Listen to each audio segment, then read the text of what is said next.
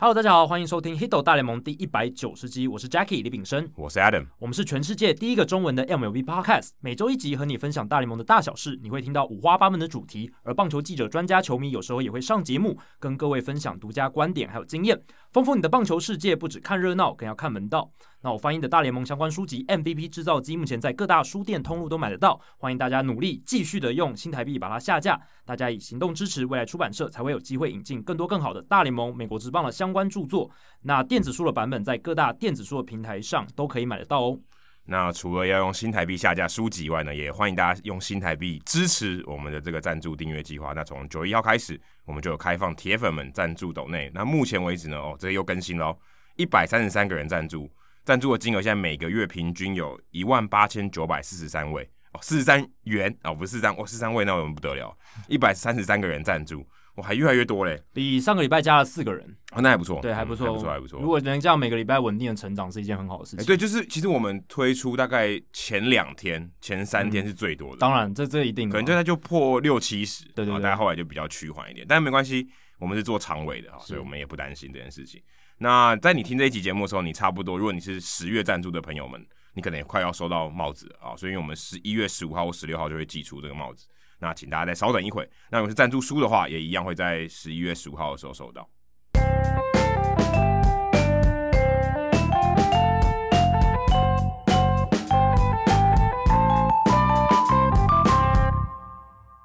好，接下来是念留言时间。这位给我们五星评价是小林喵喵哦，还画了一个猫的 emoji，是喵米吗？不一定，不知道哎、 可能只是他个人的绰号啦，喵喵。对，可能姓林啊，口巴鸭喜喵喵啊。那他想要问的是，诶，这不是问，他标题写关于今年的自由市场，希望下周可以聊聊今年自由市场是否会进入大冰河时期。那今年只有六个球员获得合格报价哦，对，也不太意外了。那想听听你们的分析，还有 Mookie Betts 的延长合约现在看起来是不是很赚？嗯，其实这个东西我有写过一篇文章，你可以去参考一下，就是小林喵喵可以参考一下，就是可以上网搜寻大联盟球员市场将陷入寒冬哦，三大因素是关键。这一篇是我写的，那是参考了 Baseball America 棒球美国 J J Cooper 这位资深记者他的分析这样子。那里面就有提到说，对，今年其实大联盟的自由球员市场还有球员的流动市场会变得比较寒冷。其实跟二零一七到二零一九年这两次的这个寒冬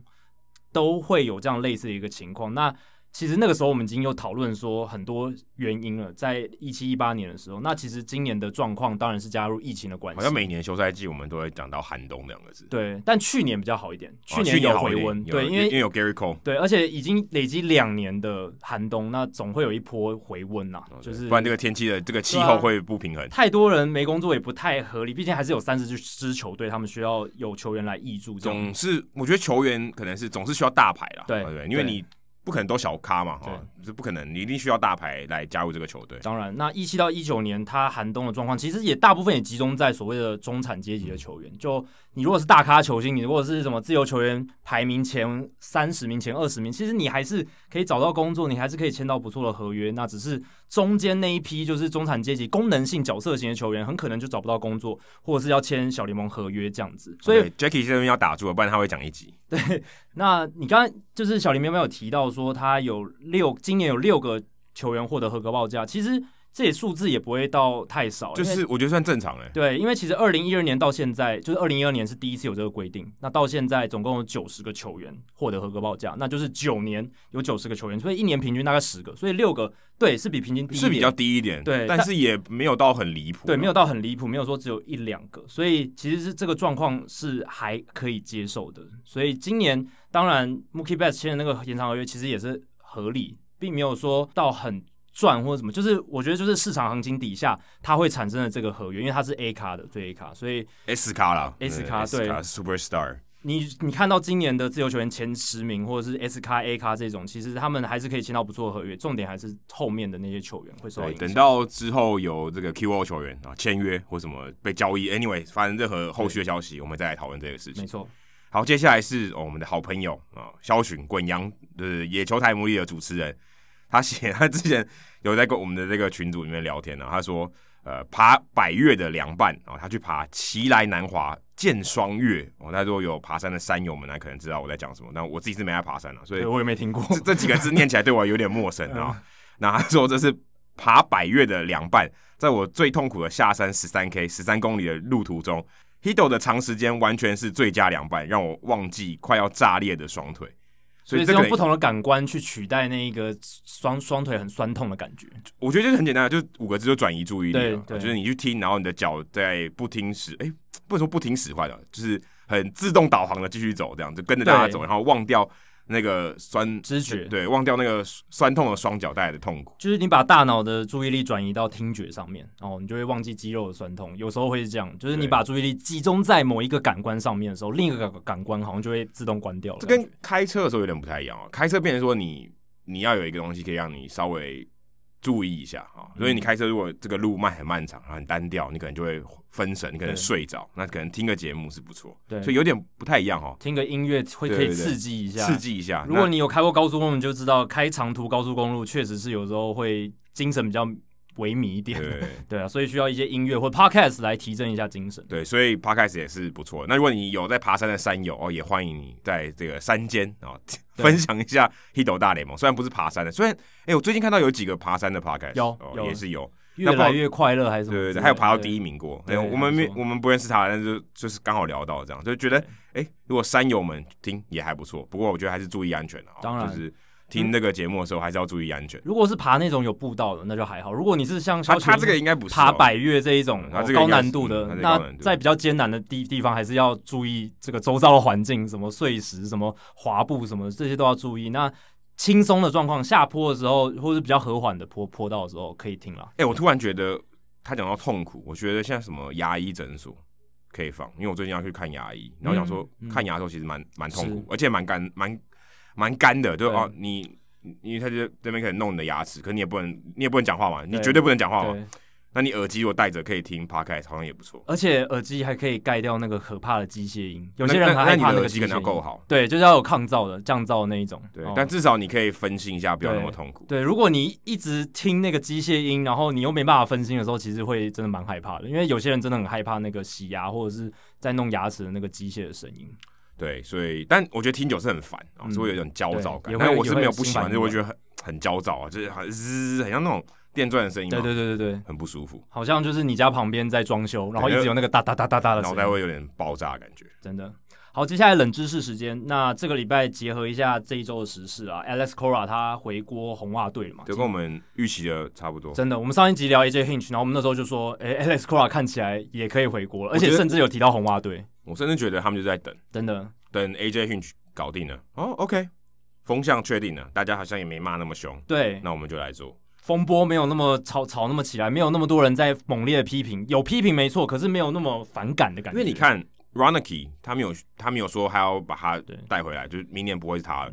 这个我觉得就很明显了。对，而且其实我觉得当初哦，Alex Cora 他被禁赛之后，他们没有选择去找 Ron Ronicky 以外的其他总教练，我觉得这就是一个迹象，因为 Ronicky 本来就不是已经不适合在这个阶段呃担任一个新时代的总教练了。其实很明显就是过渡期。对，他是很老派的。那在这个情况下，红袜队只是想要撑过这一年，然后其实感觉上就某某种程度上是在等 Alex Cora 回来，然后再看风向，再好看像状跟况。呃 Garden Hire 一样哈，哎、也是有有点像，对只对对，是它比较长而已。当然当然对，有有一点像，只是他这个过渡期，红袜过渡期是想过了这个 Cora 竞赛的风波。嗯对，那 Cora 也再次回到他在二零一八和二零一九年带带出非常好的成绩的红袜但，Mookie Betts 已经不见了，对，跟当年的红袜已经不一样了。嗯，Jackie Bradley Jr. 可能也不会回来。对啊，所以 Alex Cora 他这一次，哎、不只是签一年而已，他是签下两年的合约，而且还包含因了，为我没有注意到两年，嗯对，，是两年的合约，还包含二三二四年的球队选择权。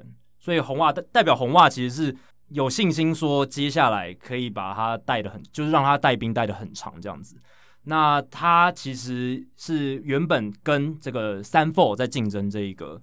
总教练的职缺我，现在都我现在都怀疑这个是假消息，呃，有有没有可能只是是说烟雾弹。对就说啊，我有人们好像有有考虑到其他其他的人选，但其实他属意的就是就是 Cora，对啊我我感觉是这样啦，毕竟熟悉嘛。然后他带兵的成绩也很好，他第一年带兵红袜就一百零八胜，然后创下队史哎、最佳其的纪录。实应该不能算熟悉哦，因为 Hein Blue 不是雇佣 Alex Cora 的人，对，可是至少其球他的员什团么队对啊，对其他的团队有一些教练还是前对朝留下来的嘛。那三凤很可惜啊，他现在是费城人的整合球员表现的一个一个主管这样子，是一个很新颖的职位。那当然也是一个，就跟 Kora 的这个背景蛮像的我。觉得他现在都是那种面试的那个 filler，就是 大家需要面试，哎、就会提到他会找名他字来但他都没有上过。对他可能还要再熬个几年吧，我在想，嗯就是毕竟他也非常年轻，他也非常聪明，但可是能等很缺 JoJo 乏经 Roddy 验离开费城人来搞就是对他，，我觉得他可能在像 Kora，Kora 之前是有在 AJ Hinch 底下哦带一年的这个板凳教练嘛。啊，对对对那有了这样资历，他就有这种对，因为总他教练毕的竟还不准是备好 field coach，就是对真的要在对这个大纲里面的这些这些角对色。三 f 还是在后勤比较多，就算卡其裤啦，张教练跟我们说，就算卡其裤的，对要换成穿球裤的对啊啊，这个是一个角色转换。真的，但他跟 Kora 的背景真的很像嘛，就是从角色球员退休，然后到球球队的后勤，那也懂进阶数据，然后也很会跟球员沟通这些，所以未来也可以期待 s a m f o r 他会不会会不会有新的发展这样子。那我想问的是，Kora 在二零一八年首年带红袜，我刚刚提到，他就带队打出红袜队史例行赛最佳的战绩一百零八胜，红袜队史也是超过一百多年的，所以 Kora 那时候是一鸣惊人。那我想问的是，那大家知道红袜队史生涯带队拿最多胜的总教练是谁吗？刚才是说单季嘛，单季一百零八胜最多就是 Kora。那累积下来的话，哎，最多胜的总教红袜总教练是谁？坦白说，我真的不知道。不知 Terry- 道我猜 Terry Francona 啊，好，Terry f o r n c a n a 是个 good guess 嘛，因为他也在红袜待了蛮久。重点是他待够久，对哦然后零他待的时候红袜算强，对，零四年到二零一一年，其实那段时间红袜拿了两座总冠军对啊，然后战绩其实一直都算不错，都算是哎跟洋基很有得拼哦。但但他后期就比较差一点。对，到一一年就有点崩盘的感觉。不过确实是一个 good guess，但大家可以想一下会是谁？毕竟除了 Terry Francona，可能大家比较不熟悉，以前红带带过红袜队的总教练有哪一些这样子。好，接下来本周呢其实是大来宾时间，呃，但是在我们进入大来宾时间之前，我们还是想先聊一下，呃，这个礼拜有发生蛮多事情的、啊，其实因为刚例行赛结束，刚这个季后赛世界大赛结束，所以有很多的奖项要颁的嘛。那上个礼拜是颁金手套跟银棒奖，那这个礼拜我们录音完之后，接下来就会是赛扬奖还有 MVP。那上礼拜的这个金手套奖公布出来之后呢，哦，其实没有什么太多意外啦，就是因为是按照数据来排的嗯嘛。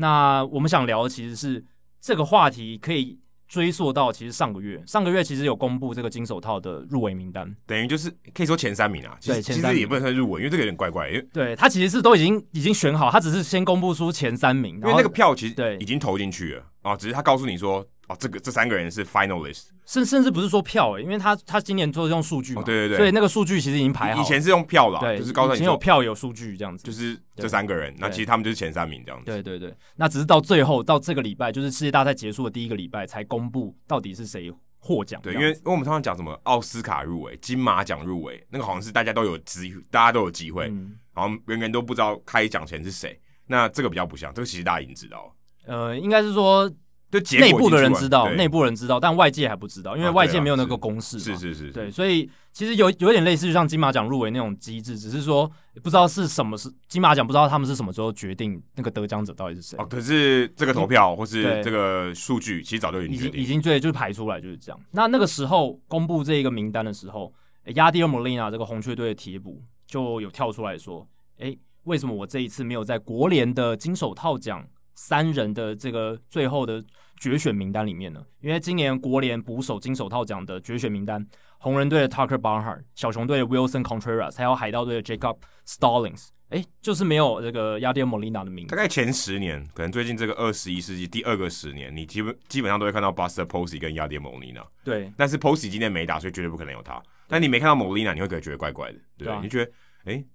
这是出了什么事哦？不管是进阶数据，还是你说传统上你用肉眼看啊、哦，凭印象分数，蒙 o 娜应该不会在这个决选范围之外吧？对啊，因为莫莉娜她生涯可是拿了九座的金手套奖哦，从二零零八年开始哦，一直到二零一八年哦，这十一年间她拿了九座的金手套奖，哦是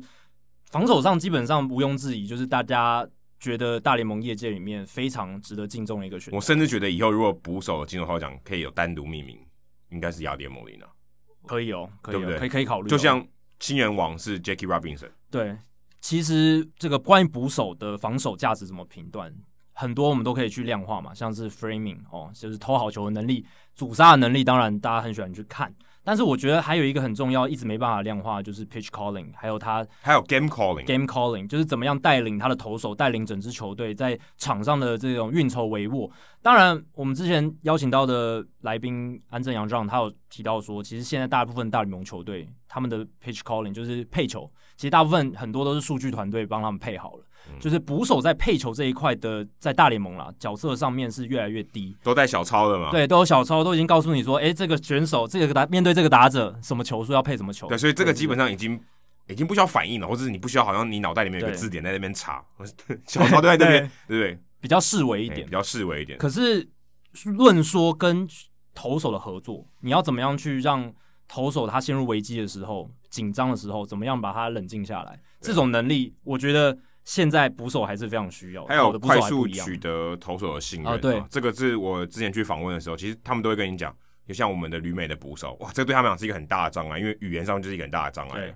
你更别说，哎、你今天文化都不同啊，是语言还只是表层啊，嗯，文化不同，你要跟他取得信任。哎、要爹摩利娜讲西班牙文的，嗯还有我今天跟一个这个美国的投手，或是不讲西班牙文的投手，哎、对他来讲也是个考验。当然，他现在已经过了那个考验，但我觉得对于捕手来讲，这都是很困难的事情。对啊，这跟其他的、呃、位置嗯上要上场打击的野手来讲、是完全不一样的。对啊，这也是为什么 Jeff Mathis 哦，我们这几十年来一十几年来一直在讨论说，到底为什么他还能得到合约？哦，打得这么烂，可以说是大联盟史上数一数二烂的打者。可是他在捕手这一块，他的 game calling，他在引领投手，他的配球，以前的配球什么的，或是沟通的能力上，其实他有他的一套在。所以 Molina 他这一次除了批评说，诶，这次金手套奖怎么没有他在决选名单里面，他也甚至含沙射影的说，诶，会不会是诶这一些评选的人啊，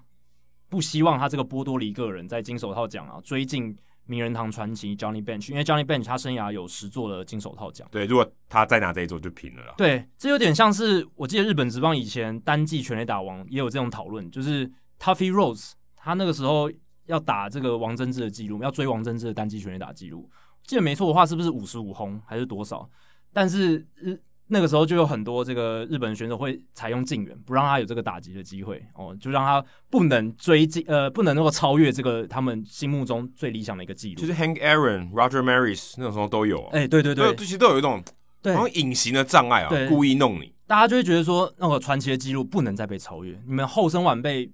你接近他的记录，好像有点亵渎他的神圣性的感觉。我觉得这个是蛮荒谬的一件事情啊，真的蛮荒谬的。那蒙妮娜这个说法其实就有点那个意思，就是好像，哎、你们这些评选金手套奖的人，不想让我追进你们心目中的传奇。他只是让你被有四那个单字没讲出来，Racy 也没讲出哎、来。对，就是我，我是个波多黎各人，好是好像我是外人这样子。但其实波多黎各是美国领土，对啊，还是美国领土所以啊。其 实这个是有点怪怪。而且我觉得最能够反反制他这套理论就是。莫莉娜，你同乡的老大哥 Ivan Rodriguez，他十三座金手套奖，史上最多，你怎么没有提到他嘞？对不对？他是你老大哥吧？他还有铜像哎、今年还有铜哎、像、对，啊，而且他就是波多黎各人啊，他可以说是波多黎各史上最伟大的捕手之一了吧？对不对？大家他可能莫妮娜可能不同意啊，对不对？他也是，啊他也他是他可能之一觉得自己是，他也是对之一，对不他也是我们之这个一家族都是。对，那谈到这个话题，其实就要了解一下，说今年的金手套奖到底跟往年不一样，因到到底哪里不一样？因为今年其实跟往年最大的差别就是，往年他们还会有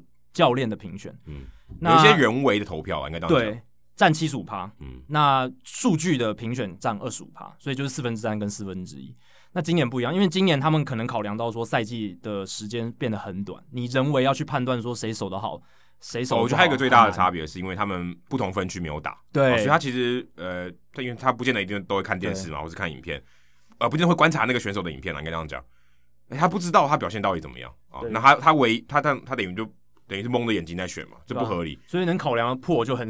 很少。对，因为他不会对到那个捕手嘛对。假设今天就只讲捕手这件事情，他就不知道蒙蒂娜今天表现怎么样。他如果是东区或西区的，他就不会遇到他啊，那你怎么帮他评分？对吧啊对不对？所以这就有这样子的考量情况下，他们就决定说，诶，今年全部都要看数据，因为 Saber 就是美国棒球研究学会，他们有一个综合的考量过很多数据的一个综合数据，就是他们的防守指数。对，那他们就依据这个防守指数去排说谁能拿这一次的金手套奖。所以蒙利亚他可能也误会了，他以为还有人为判断，但其实今年是完全没有，就是完全客观。等于他被数字呈现什么如果真的要就是什么讲，他就是被数字给歧视了。哎诶，对，我觉得你可以质疑这些防守数据它的计算公式可能有问题啊，可以变得更好，可以再考量更多因嗯素。但是在整个数据都是仰赖数据的情况下，我觉得你不太能去质疑说有歧视或这种公平性的问题。我只能说，就像你玩电动，他说你就是拿不到那个高分，呃你的技巧就是没办法得到高分。他有些方法你可以得到高分啊，对但他就是没有，他的玩法就是没有。嗯虽然你可能表现的你觉得很好，你破关了，或者你达到你该有的东西，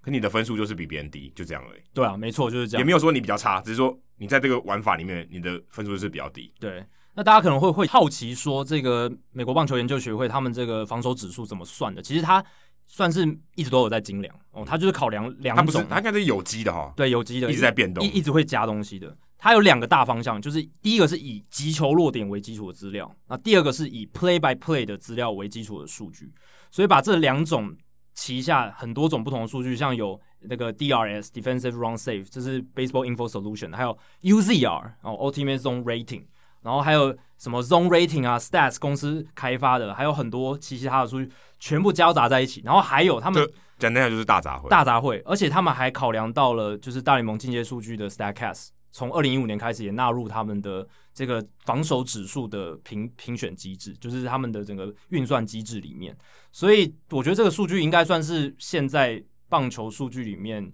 呃，他们能考量到的因素全部考量进去了对吧。，我觉得还有一个好很处，严密啊大大杂烩有点像是什么，就像大家听过鸡尾酒疗法一样。对对对它对它并它不偏颇偏颇某一个，它什么都有考虑。但当然啊，鸡尾酒疗法也不是万能的，有些东西它总是会 miss 掉。我就觉得它的这个概念就是这样哦，我什么都考虑一下对啊、大家不要说我偏袒哪一种算法啊、那我每个都考虑一下，那没什么好说的。各个面向都考虑到了，嗯但是也这不能，但你知道这样种也东西也不是完美，也不是因为完美权这种东西你很难讲。很难很对不难对。你说 game calling 比较重要还是 framing 比较重要？ Game Calling 就完全没有啊，对啊就不在这个数据里面啊，那所以还还是那一个很那你难的怎么事评分对啊？对很难，我评觉得那种权重东西，当然他可以用一些经验啊对去把那些权重设计出来，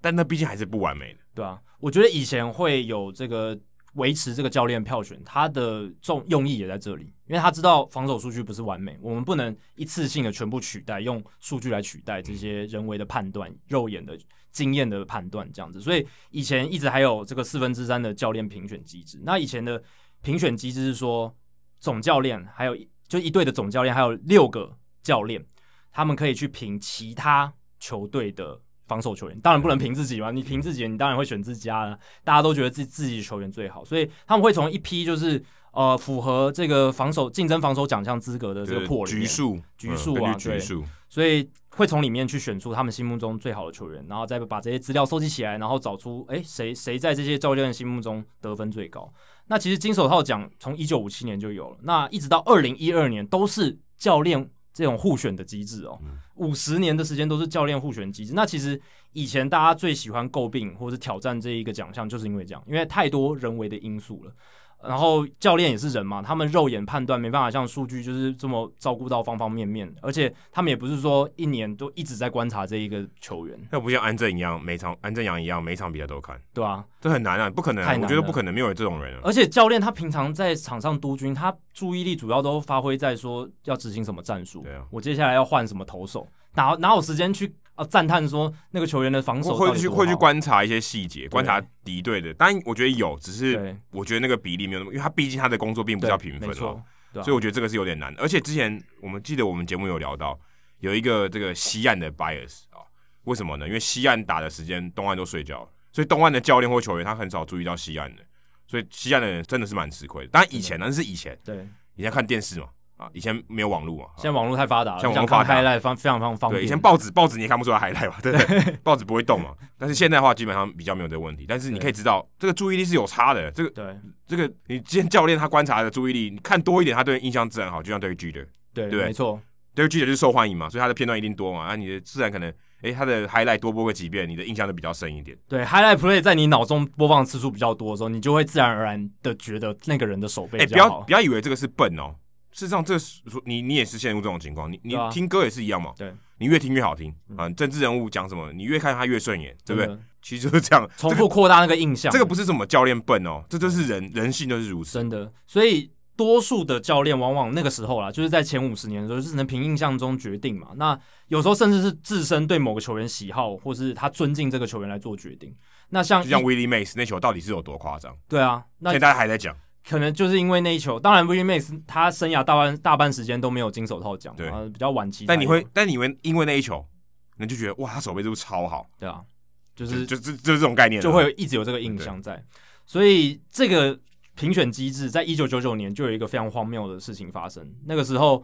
当年那那年获得美联一垒手金手套奖的是 Rafael Palmero，但是他那一年其实只守了二十八场一垒，而且他大部分时间都担任指定打击。那为什么会有这个现象？因为一九九七、一九九八年，Palmero 他其实都是获得金手套奖。那他年轻的时候守过外野，其实他运动能力还算不错啦。那他从一九八九年的时候就转战一垒手，所以他在那个时候已经守一垒守了十几年了嘛。那一垒的守备功夫一直都还不错。但一九九九年的时候，他其实因为春训的时候已经动了膝盖手术，而且整个赛季都是大大部分时间都是指定打击上场，借以减轻他膝盖的负担。没想到球季结束之后，Palmero 还是意外的连庄一垒手金手套奖。那这就是，而而且他还因为这个得到金手套奖，还得到了他这个五万美金的奖金。但那五万元有跟那个投票的人分一下，哎、真的呃要投分我一一下下，，对不对？这个不是金手套奖的奖金啊，是他跟游击兵的合约里面有写到。大家搞不好知道说，哎、我拿金手套，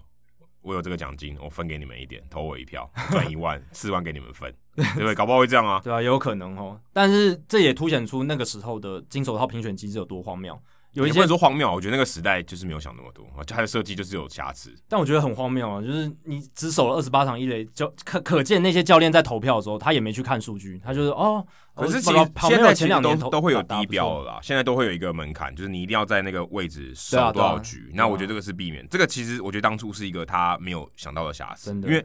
就算有那个低标，你还是有印象分数嘛，对啊基本上你印象还是主导了一切。嗯，但是那个时候我觉得是因为没有设这个低标，才会有这么离谱的事情。对，他如果有设低标，搞不好 p a m e r o 还是赢了，嗯不一定啊、对假设他真的有上场或什么之类的，但我觉得关键还是在于那个低标啊，嗯他应该要设一个低标。今年对也有啊，每一年其实最近这几年一都定有。都要有低标啦。然后在二零一二年导入数据之后，至少有四分之一的评选是透过数据，那这样就能够避免说一个球员他明明已经哦、生涯已经走下坡，他虽然年轻的时候得过金手套奖，可是走下坡之后他的跑不动啦，然后数据已经下下来了，那。就会避免教练因为印象分数还是把这个人投成金手套奖的一个状况。那所以这这个就是蒙妮娜这一次的这个争议啦。那我我是觉得说他这个质疑比较没有根据，那也不是一个很好的来为自己争取这种就是为为为自己说话一种方式。哎、可是我觉得像 Molina 会这样提出这种抱怨嘛，啊，所以可以说抱怨嗯负面的一些评论。我觉得其来有之，因为 Jackie Bradley Jr. 就算是新生代的这些球员，像算新生代中生代了啊，也被自由球员了嘛，他也有提出来说，哎、其实红袜队的这个数据团队也没有告诉他说这个东西怎么算啊，有点像说刚刚我们提到破关，我要怎么样才能拿到高分？我破啦，我会破嘛，我破的轻而易举嘛，对不对，大家都知道我防守很好，哎、可是我在这个分数上面，我居然不是前三名，嗯，没有人知道为什么我没有拿，我不知道这分数怎么算的，我不知道多吃点金币还是多怎么样，少少少跑一点路，或者我少花一点时间，有破关嘛，有时间嘛，你怎么样把这个高分冲起来？好像没人告诉他怎么算，他就只知道要破关啊，把我所有眼前的困难，所有眼前的飞球都接起来，但他没告诉你这分数怎么算，所以我觉得这个可能也是一个目前对球员来讲是一个。一个障碍，因为他不知道怎么，他不知道怎么算的嘛。那量化东西可能 favor 某一些人，啊嗯对不对？可能某些人他跑得特别快，或者他防守范围就是比较大，但也这也不代表说他的防守就是比较好嘛，或是还有判断啊，对还有还有判直觉断这些东西这东西啊，就很难量化，很难量化然后就是他权重，就像我刚才讲的权重的东西，这种东西有人满意，一定有人不满意的。那也不是说什么每就像投票一样，一票一票相等啊，这没有嘛，对不对，每一球也不相等。嗯那对于 Jackie Bradley Jr. 这么防守这么好的人，哇，他觉得他也没有入选，他当然也不是说他我他也好像他好像第四吧，我记得没错，嗯他好像第四，就是其实也很强啦，就就差一点也嘛，就是有他人就比可是强他就觉得哎、诶奇怪，没人跟我讲这到底怎么算，哦，其实他可以自己去查啦。对他其实可以以，这样，但是虽然就可是但我觉得球员，对我也对啊反映了一件事情，就是球员其实不知道怎么算。啊其就实美国棒球研究学会他有把这些他有他们有考量到的公式，呃，应该说数据他都有写出来。那至于那个数据哦，比如说 DRS 要怎么算，还是要自己去查。对那如果他真的很好奇的话，他可以一个一个去问他们数据团队说，哎，这个 DRS 什么算？可是这样有点像这个他为了 CR 要，有点像他为了要拿金手套，他某些数字他要特别在意。可是我觉得他球员可能就也没有在在意嘛，他就是很单纯的去做这件事情。但老实讲，其实这些数据哦，算到最后，就是基本上你能接接杀越多飞球，呃，你你的守备范围越广，呃，你能 cover 到的这个范围越大，基本上你的数字就会越好，基本上是基本上这样，一定是这样。对就像一定你是这样的身体健康报告都很健康，对都没有红字，那代表你应该是健康的。对，只是通常就只是就当然只是这样的意思当。然，因为这些数据都很不直观哦，数这个运算公式都很复杂，所以球员会有这样的质疑，或者说他不理解的地方，我也是能够理解啦。但是希望就是未来哦，这些数据能够做得越来越怎么讲，比较简化一点，或者是让人家可以一目了然说，诶、为什么这个球员好，这个球员不好？我觉得 Statcast 已经在往这个方向走了，像 OAA 我就觉得 Out Above Average 就很好懂，说到 OAA，Louis Robert 后来赢了中外野金手套的这个新秀，对他跟 Jackie Bradley Jr. 都是七分，都是七个 outs，对所以其实代表这个数据上，在这个他们数据上他们是他们相符的，同登同分。对但最后 Louis Robert 当然拿了这个第一名，但你会想说，哎、那其他东西怎么算？对，Jackie Bradley Jr. 觉得，哎、我就算查到这个，哎、我跟他都同分啊，对不对？为什么我是比较差的？对啊，因为因为像 out above average 这个数据来讲的话，我觉得它的解释就很好懂，就是你接接杀一个飞球之后，这个接杀一般人只能比如说百分之五十的几率，但是你却把它接杀，你就可以得到零点五分，所以这个这个方式就很好懂。那一般的那种呃，就是之前开发出来像 DRS，像我们刚刚讲的 zone rating 这一些，它其实公式很复杂可，像 OAA 这种数字，你出赛越多，你越划算，对吧？对理论是，呃假设你是好，假设你的成绩都是很稳定的啊，对对对对，你出对赛越多，你累积越多。对啊，你如果今天出赛，呃，假设五十场跟六十场，嗯哦，那你差，你假设两个人表现都差不多好，对，那都就是想很有很吃顶相尖了的对防守球员的话，Kevin Kiermaier 跟 Jackie Bradley Jr. 如果一个只守六十场，一个守一百二十场，那一百二十场会比较吃香。对啊，这是所以这呃，当然我们今年只有六十场了，就六十场跟对五十场，可能差那个十场就就赢了。对，就概念就是说，样本数越大，如果你的防守功夫但是但一我样觉得好这的个话是一个问号、欸，哎，就嗯我会觉得这好像有点不太对，对不对？所以但防但 O A 只是其中一个，，对你要考虑你要考虑的防守价值到底是说他本身的这个防守能力，每一 per play 每一个 play 的防守能力最好，还是说他长期下来对球队的防守贡献是最好的？这不一样，对不对？一个人他可以做出他在一个 play 里面可以做出非常超人般的 play，那这个是也是防守能力好的一种嘛。但是有一个球员他是很稳定，每就是可以长期出赛的哦，长期出赛，然后表现很好，呃，表现也不错，然后累积起来，跟一个他可以像 Ken Griffey Jr. 一样做出很多超人 play，可是可能只能出赛呃四五十场就受伤，好难哦、很难选，对不对？你知道华丽还是稳定？对啊，这就是一个你要高难度的表现，还是他稳定给你好的表现，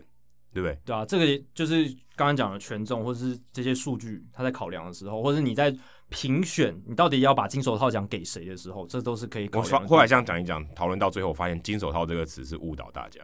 你干脆不讲说最往最稳定的防守球员，或最有价值防守球员，最厉害的 play，今年首出最精彩 play 的那个那 play，也可以，就单一对 play，也也是一个奖也嘛也有这种奖啊，对，也有是一这个种奖奖。，对啊，但是金手套奖感觉有点误导哦，他他就它它是到底代表什么意思？对对好像各可以真的对可以啊各自解读。白话文讲好像就是防守最好，但防守最好就是一句防守最好可以有不同的，所以他可以做出高难，度的动作，对还是他永远他很稳定，他都不太失误，或者对再难的球他都接得到。对啊，这到底是哪一个？就是 routine play 可以表现的很好的，还是可以常常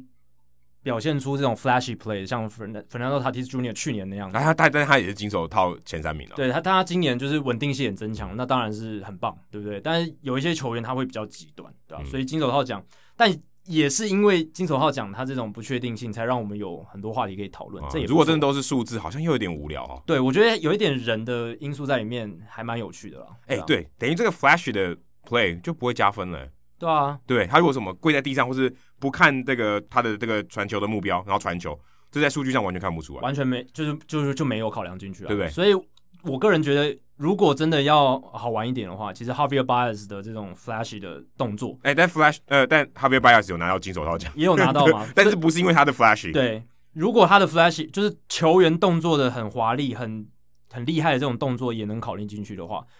也是不错啊，因为毕竟但棒球 Statcast 没有给你这种像体操十分、十分、十分，没有对。他没有这种评选机制，毕竟棒球是一个娱乐，职业棒球是一个娱乐产业。你如果能够在手背动作上面做的很华丽，做的很不可思议的话，其实它是为整个产品加分的，对不对？我觉得这也值得鼓励嗯这啊。好像讲一讲，好像 NBA 灌篮大赛哦。有点像，对对对，就是美感，美感的部分要不要考虑进去？因为我觉得防守它可是有 NBA 灌一篮定大程赛度的美感没，有数据啊，就是十分、十分、十分，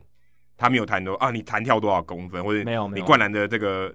呃谈嗯什么，例如说滞空时间对啊、也对没有谈到这种东西。他没有那些什么客观的分析数据啊，他就是人为的美感的评断，可是美感，我觉得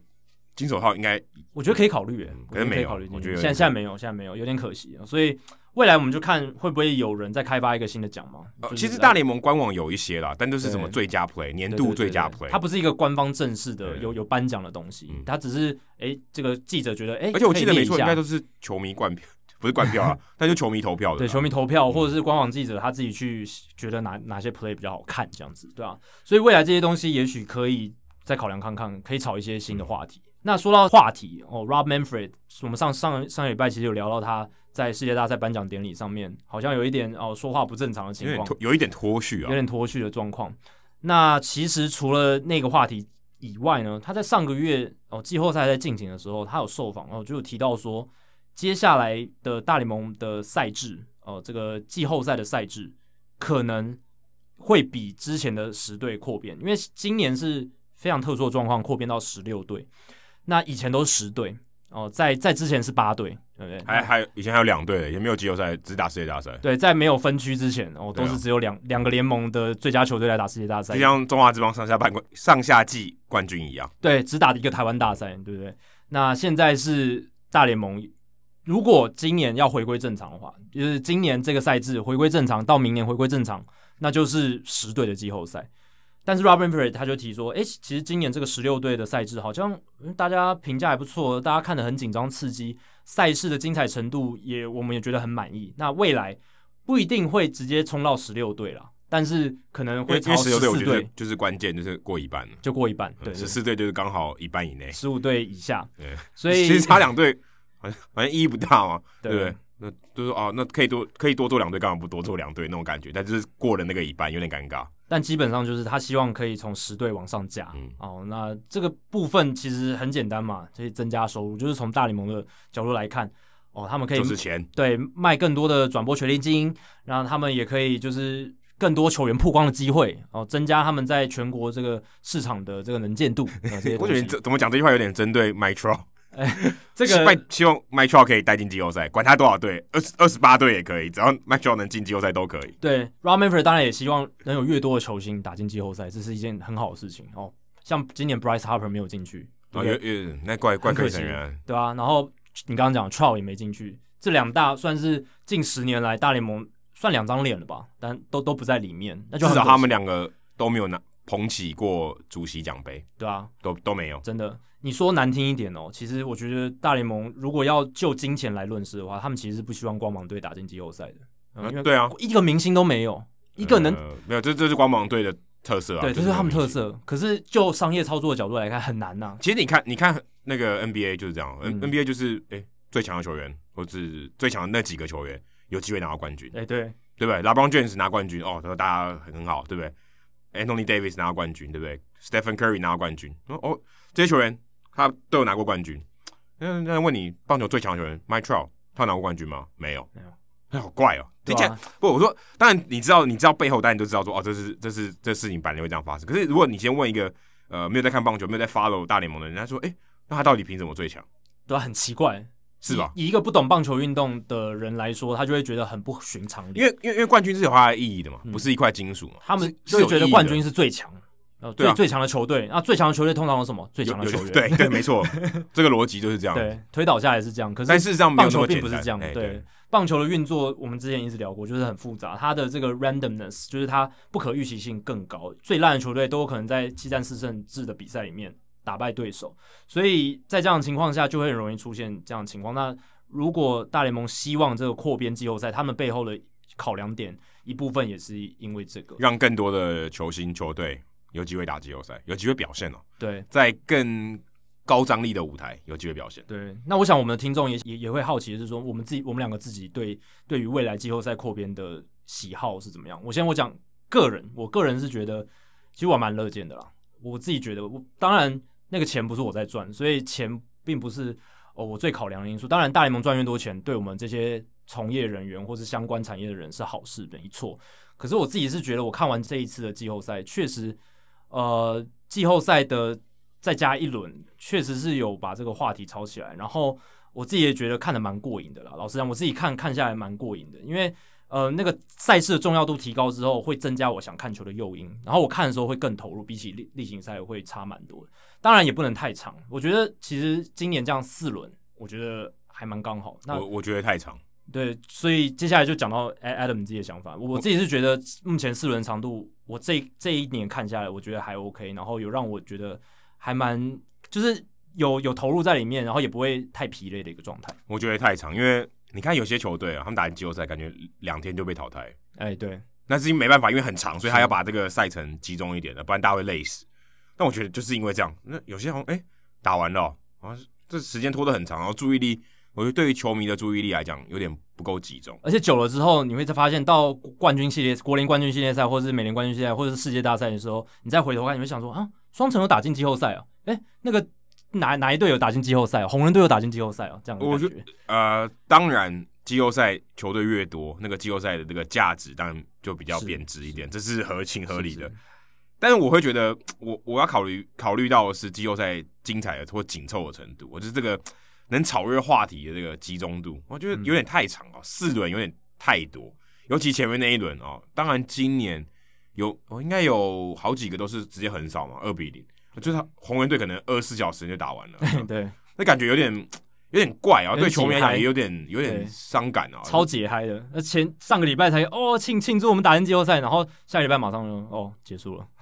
对啊，我会觉得没有这个必要啊，就我觉得可能十队有点太少，那可能十二队，然后十二或十四，哦对，或者是说可能呃一战定生死的多一点对啊、就是你外卡就跟之前一样，外卡有一个加赛，呃，不算加赛，就是取那张门票的，然后之后再用正常的轮数。我觉得可能对我来讲，我觉得比较 OK 对啊我自己是觉得说今年十六队确实太多了哦。那未来如果要扩编，因为我我算是倾向扩编，就是有有第有四轮的季后赛这样，那就是十二或十四队，因为我觉得你要打进季后赛，你还是有要比一半联盟一半以上的球队好的。这样子的一个标准，你才能打进这个季后赛，这样这个季后赛才有它的这种比较强大竞争意义。这对，样子太空人低于五成还打进季后对赛，统一也低于五成拿了冠军。我觉得这样子就不是一个最，我觉得就竞争角度来看，并不是一个最好的一个状态，所以我也希望就是十五队以下，那可以破变到十二、十四、十四队，然后呃多一就是像今年一样四轮。那至于要不要一战定生死，其实我觉得我今年看下来，我会觉得三战两胜制还不错，我觉得比一战定生死好。我觉得对于那些有打进季后赛给自己一个机会的，这样子至少有三三战两胜制的赛事可以。给自己更多机会，我觉得是比较好的一个状况。哎、可是如果三战两胜制，会有个尴尬的情况，就是因为今年是大家都在同一个 site 打，哎、在对，同一个球场打。嗯那如果未来没有了啊、未来就是要有主客场，是一一一吗？没有，我我觉得就是高顺位种子的有三场的主场主场优势对，那下面下次下次的话就是只能打客场。哇，那很吃亏哎、对啊，但但是这就提供你更高的诱因，在例行赛你要达到更好的例行赛战啊，绩，所以给对进了季后赛的人啊，球队没错有一，个更高的优因，说你要打更好一点，然后更好的战绩，不要摆烂。对啊对啊，而且季后赛球队稍微多一点的话，也能够刺激到不同球队的球迷对这个季后赛更有兴趣，因为我们像今年看到，诶双城队有打进季后赛，城墙大就有在季末的时候也可以很投入嘛。然后红人队有打进季后赛，红人球迷当然不多，可是那个市场的球迷他们也可以投入进去，所以是可以增加更多棒球迷。但这个是一个职业平，棒我觉球得这是一的个兴平趣衡。，对，哎你说真的三十队打季后赛，那就没义。意义了。所以我说对啊十五队以下要有一个对平衡，这没个错这个平衡我觉得不容易拿捏，就是等于十到十六啊，当然也没有多少选择，就十二跟十四，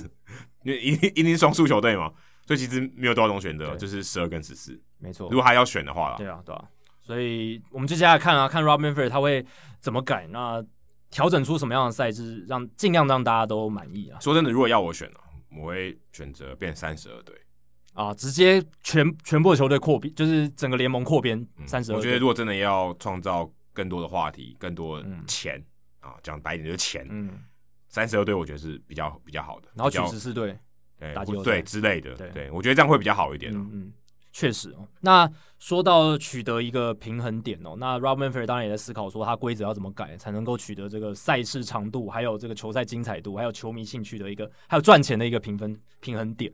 那他也在那一次的访谈中有提到说，突破僵局制，这个延长赛突破僵局制有可能会考虑之后会沿用哦，因为他说，诶，今年看起来球球员蛮喜欢的啊，然后球迷的反弹好像力道也没有很大啊，我觉得我们搞不好以后可以来尝试这件事情。因为他说，今年六十八场这个十局或是更久以以上的比赛呢，哦、只有这六十八场里面只有两到只有三场打到十三局以上 Fox，体育台有播到其中一场，哎，我记对得，播到十三局的，还蛮厉害的，道八奇好百像就道奇对太空人吧，八百九十八分之三，哦，播到了一场，还蛮幸运的。还蛮 还蛮难的。对啊，所以基本上就是他他的意思就是说，这一个规则实施下去之后，确实让十三局以上这种打的没完没了的比赛哦有了一个结束，就是变得很少这样子。那就有这样子的考量点出现。那当然就是球迷界也是有正反两极啦，嗯也有支持的，也有反对的。那那我可以确定一件事情，嗯媒体一定反对，啊对啊哦，媒媒媒体一定支支持啊媒体一支持定支持，因为对啊媒体很简单，早下班越早下班越好。对这个其实我也蛮有感的，因为今年日本职棒他们因为疫情的关系，他们本来和局是十二局结束和局嘛，但今年是只打十局就和局了。那我我自己因为在 Fox 底下有 cover 一些日职的东西，那那场比赛如果十局都打完，我就觉得，呃就就那个时候有一场比赛就是打延长赛，我本来想说哇这场比赛会不会打很久，哎、结果十局就结束了，而且就觉得哎、还就不和错，就和局就了。和局了，对，就和局了，就还不错这样子。所以对媒体工作人员来讲，然后你们确实看到还的不错讯，息都是媒体告诉你们的，所以媒体一定会说啊，其实还请不请错、啊，支持土味酱橘子。其实还它有它的优点啊，就是讲说它的优点是什么，会增加调度的变化性啊，会有一些你意想不到的 play 发生。确实，今天我们在突破僵局就是看到了很多猎奇的情况，很多不一样的场场面这样子。可是我觉得不知道哎、我其实是自己有点拉扯啦。我觉得身为球迷的话，你其实有时候还是希望可以保留一些棒球呃很奇特的部分。当然，你说突破僵局是有它奇特的部分，可是我觉得它那太人为了。那如果要自然的奇特的话，就是棒球比赛打到还有那死种打到死的这种比赛，对吧、十八局、十九局、二十局，对不对？我觉得我对我来讲，我觉得记录会比较不纯啊。哎、对啊，我觉得这，例如说二垒有人打回来打点，哦，这好像有点有对点人为加分的打点，但打点看你对啊怎么定义打点。但是我说数字上就多多相相对比较不纯一点啊，就说这个球队打点比较多，得分比较多，可是有些分数是二垒打回来的，我会觉得这个稍微有点不纯啊。而觉且得我们之前提到说，有些投手他可能就莫名其妙就拿了败投，对不对，啊，可是对垒上那个又不是我的，对啊然后搞不好我一直按打都没被打，我搞不好投的很好，对，那那一分回来，可能队友传球或什么没有准，然后我就输了这场比赛。嗯我觉得是，我觉得是有点缺点啊。对于对记录上来讲，哎、好像这一分跟那一分好像有点不太一样的那种感觉，有点不对等值。在我看来，我会觉得，如果我是球员，我会觉得有点，我会觉得有点不满意。但如果我是球迷，我是现场买票的球迷，假设啊，我今天的这个心态就是我要看到完，我我一定要看到分出结果。或许我觉得是不错啊、嗯就是我可以提早回家，但也有可能另外一个想法就是，哎、呦，我我不等于超值吗？嗯我我买九局的票，我看十三局，我看十四局，对，有些人这样，我之前有在现场看过，打到十四十五局，那个时候你真的只有一个念头，你可以打多久？嗯你给我打，你你可以打多久？我你就要可以对你要打你要打那么长是不是？好，你就给我创纪录，这对样这样子的就看心态，看看谁气比较长，看是你先打完还是我受我先受不了。对，对，这个是一个额外的趣味，我觉得也还也还不错、哦，有点像对说啊，这点像说你去看比赛，你会期待，哎、今天会不会完全比赛，或是有一些特殊的记录发生？I was there，对对对，我那一场十八局大战，我在那里，我在现场看，大家都会记得那场比赛。所以我其实看到这些反对突破僵局日的人里面，其实不管是棒球传统派跟进阶数据派都有，有些进阶数据派的人他也很反对这个突破僵局制，他喜欢这些猎奇的数据的 anomaly 不正常的一些状况，他很喜欢。所以在这样的情况下，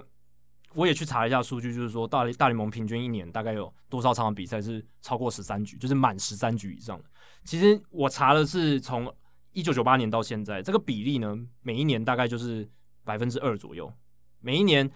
打超过呃就是满十三局的比赛，大概是百分之二的那差不多有四十场了。四五十场，对，嗯因为以前从从就是有这个分区系列赛，就是有三十队开始啦，这个大联盟比赛大概就两千四百场一两年，千四百三十场对，，两千四百三十场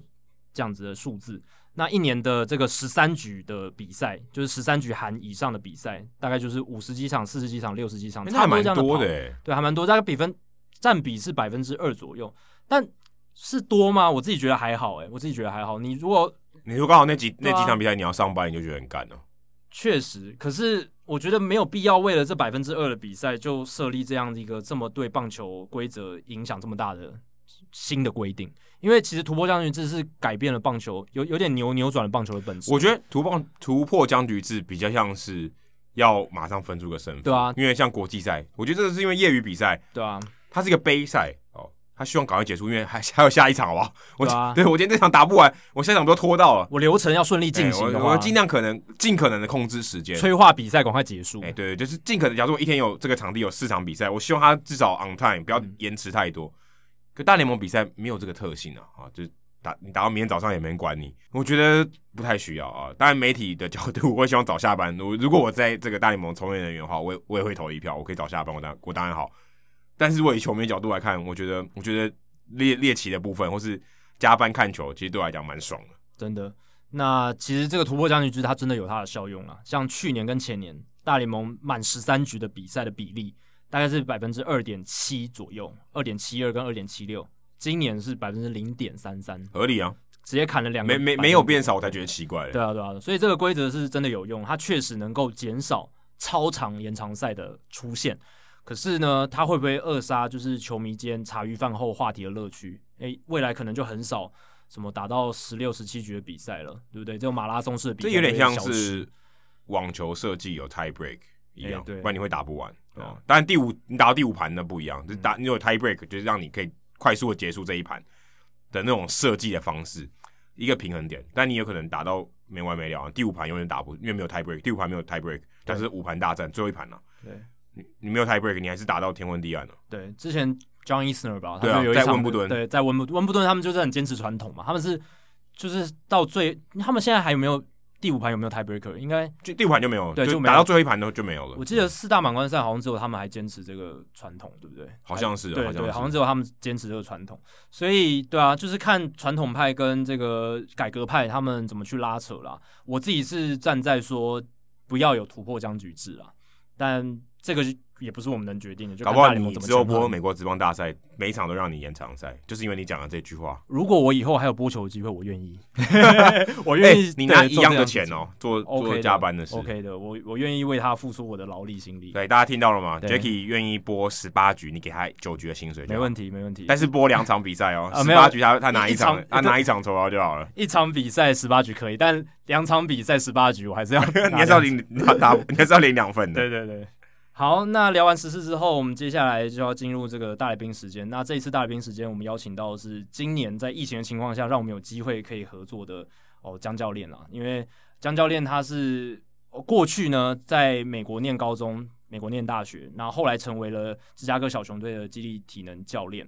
然后呢，他在其实还有当过复健体能教练这样子。好，那江教练他回来台湾之后，他就有担任这个义大犀牛、富邦悍将还有统一师的激励体能教练，所以资历算是非常丰富。那为什么说是因为疫情的关系才有机会有这个缘分？是因为因为疫情，我们才有中华职棒的英文转播。那有中华职棒英文转播，我跟 Adam 才有机会跟江教练见到面合作这样对，子。不然他原本应该是安排在中文的转播。对他其实在今年中华职棒春训的时候，他就有在 Eleven Sports 哦试播过，然后后来也有播这个中职的例行赛，嗯，也他有是现在播中地文表唯一一个用中文播过，还有用英文也播过中华职棒比赛的人。的，哎、所以确确实是相当了不起、哎哦，在这一年了，对，在这一年的一个，他是唯一一个，他是一唯一一个。对。那我们在这一就是今年哦，跟江教练认识哦合作之后，我们发现他真的是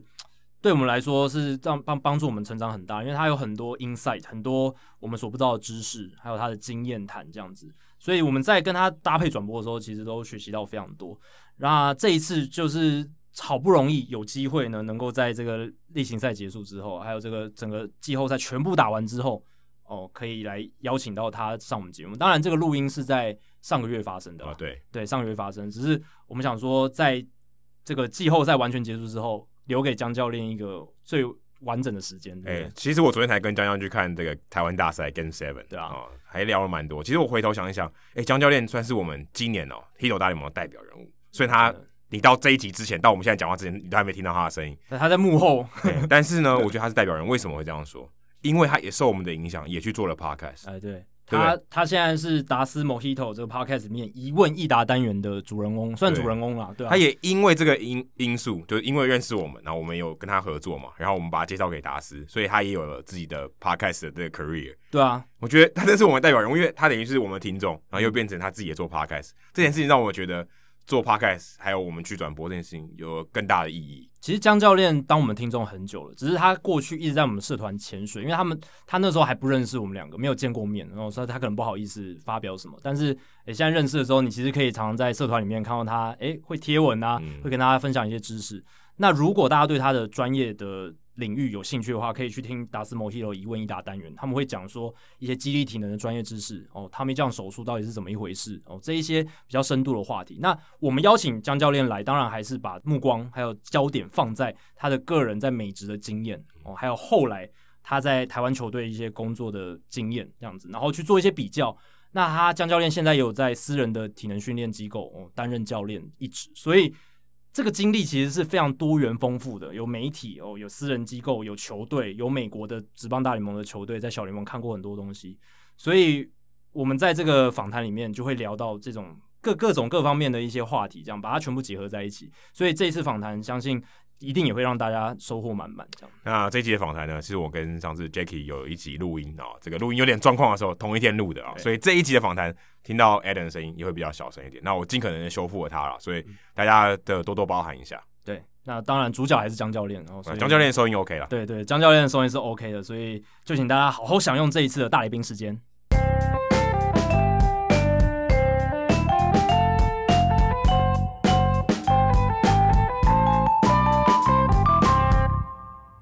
好，二零二零年跟往年都很不一样哦，受到新冠肺炎疫情影响，对大多数的人来说，坏的事情比好的事情还要多。可是这一年对我来说也是有好有坏啊。Fox 体育台要告一段落，可能是最大的考验。不过也是因为这个疫情的关系，我们有机会转播到中华职棒。那转播中职应该是这一年让我成长最多，也收获最多的事情。是一个大联盟，呃，世界大联盟当然也是啦，都有。我觉得很多事情，但因为中职转播是新的嘛，而且能在转播的工作中遇到并且认识江一昌江教练，绝对是今年对我来说最棒的事情之一啊。那能在有限的转播机会的当中跟江教练合作是非常幸运的。而且我想 Adam 应该也跟我觉得一样啊，就是能够跟江教练合作，那跟江教练聊天，其实都蛮一拍即合的，只是碍于时间和空间的限制，因为江教练住在中部的关系，所以我们一之前呢一直没有机会邀请江教练上到 Hito 大联盟。那他一直被达斯摩希多强暴。对啊，一一直在录一问一答，对吧、都不来上 Hito 大联盟。那今天终于千呼万唤，终于等到了这个机会。江教练，欢迎来到 Hito 大联盟。两位主两位主持人好，呃，这样子的开场让我有一点受宠若惊。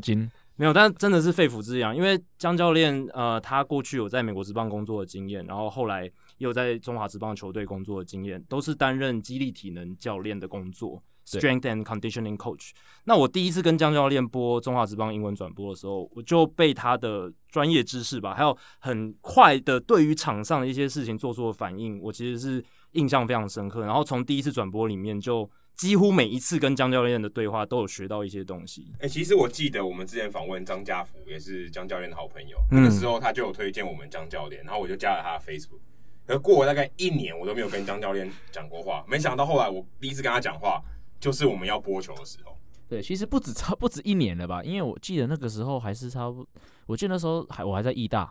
所以哇，那真的超过一很久很久很久，所以说两其实年了其实我知道你们这个节目很久，那我我其实也加入你们的那个社团社团也很久，只是就一直潜水着，那就是一直因为你们毕竟在这个提供这个大联盟的一些资讯里面，真的算蛮前面的嘛，所以说一直夹着就是当做一个就是我 update 我大联盟资讯的一个的一个办法这样子，但是也没什么机会去 跟各位有什么接触这样子。嗯，那之前呃，江教练我刚刚有提到，这一次会邀请到江教练来，就是因为他以前有在美国这帮球队担任基地体能教练的经验，后来回到台湾，又在义大，然后还有在统一师都有担过担任过相关的工作。那大家如果以前听过江教练的话，可能是因为诶、他的父亲是江仲豪。呃球员，也是教练。不是因为他冲上去揍那个伯纳哦，哦，也是耶，也是。二零一九年的时候，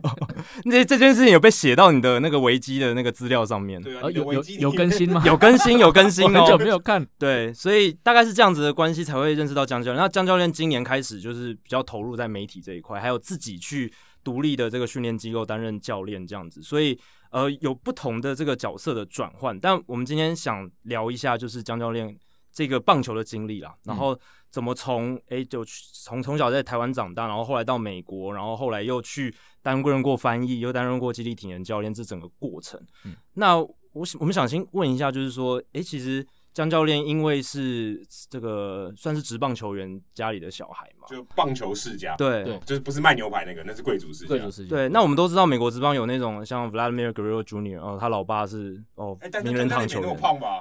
呃是 你有是那么不一样，胖是不 一样，对，不太不太一样，对。但是江教练他也是在这样的家庭里面长大，我们就很好奇说，诶，在一个职棒球员的家庭环境底下长大，那是什么样的感觉啊？ 呃，应该是说，其实从应该说，我现在对于棒球的这么浓厚的兴趣啊，其实就正是从小时候那时候来的啊。因为我还记得那个时候，小时候这个父亲在兄弟象担任教练的时候嘛，嗯那都会在这个我们都会在台北市立棒球场的后面，我们都会做，就会在我们一群就是球员的小孩子会在那边玩啊，包括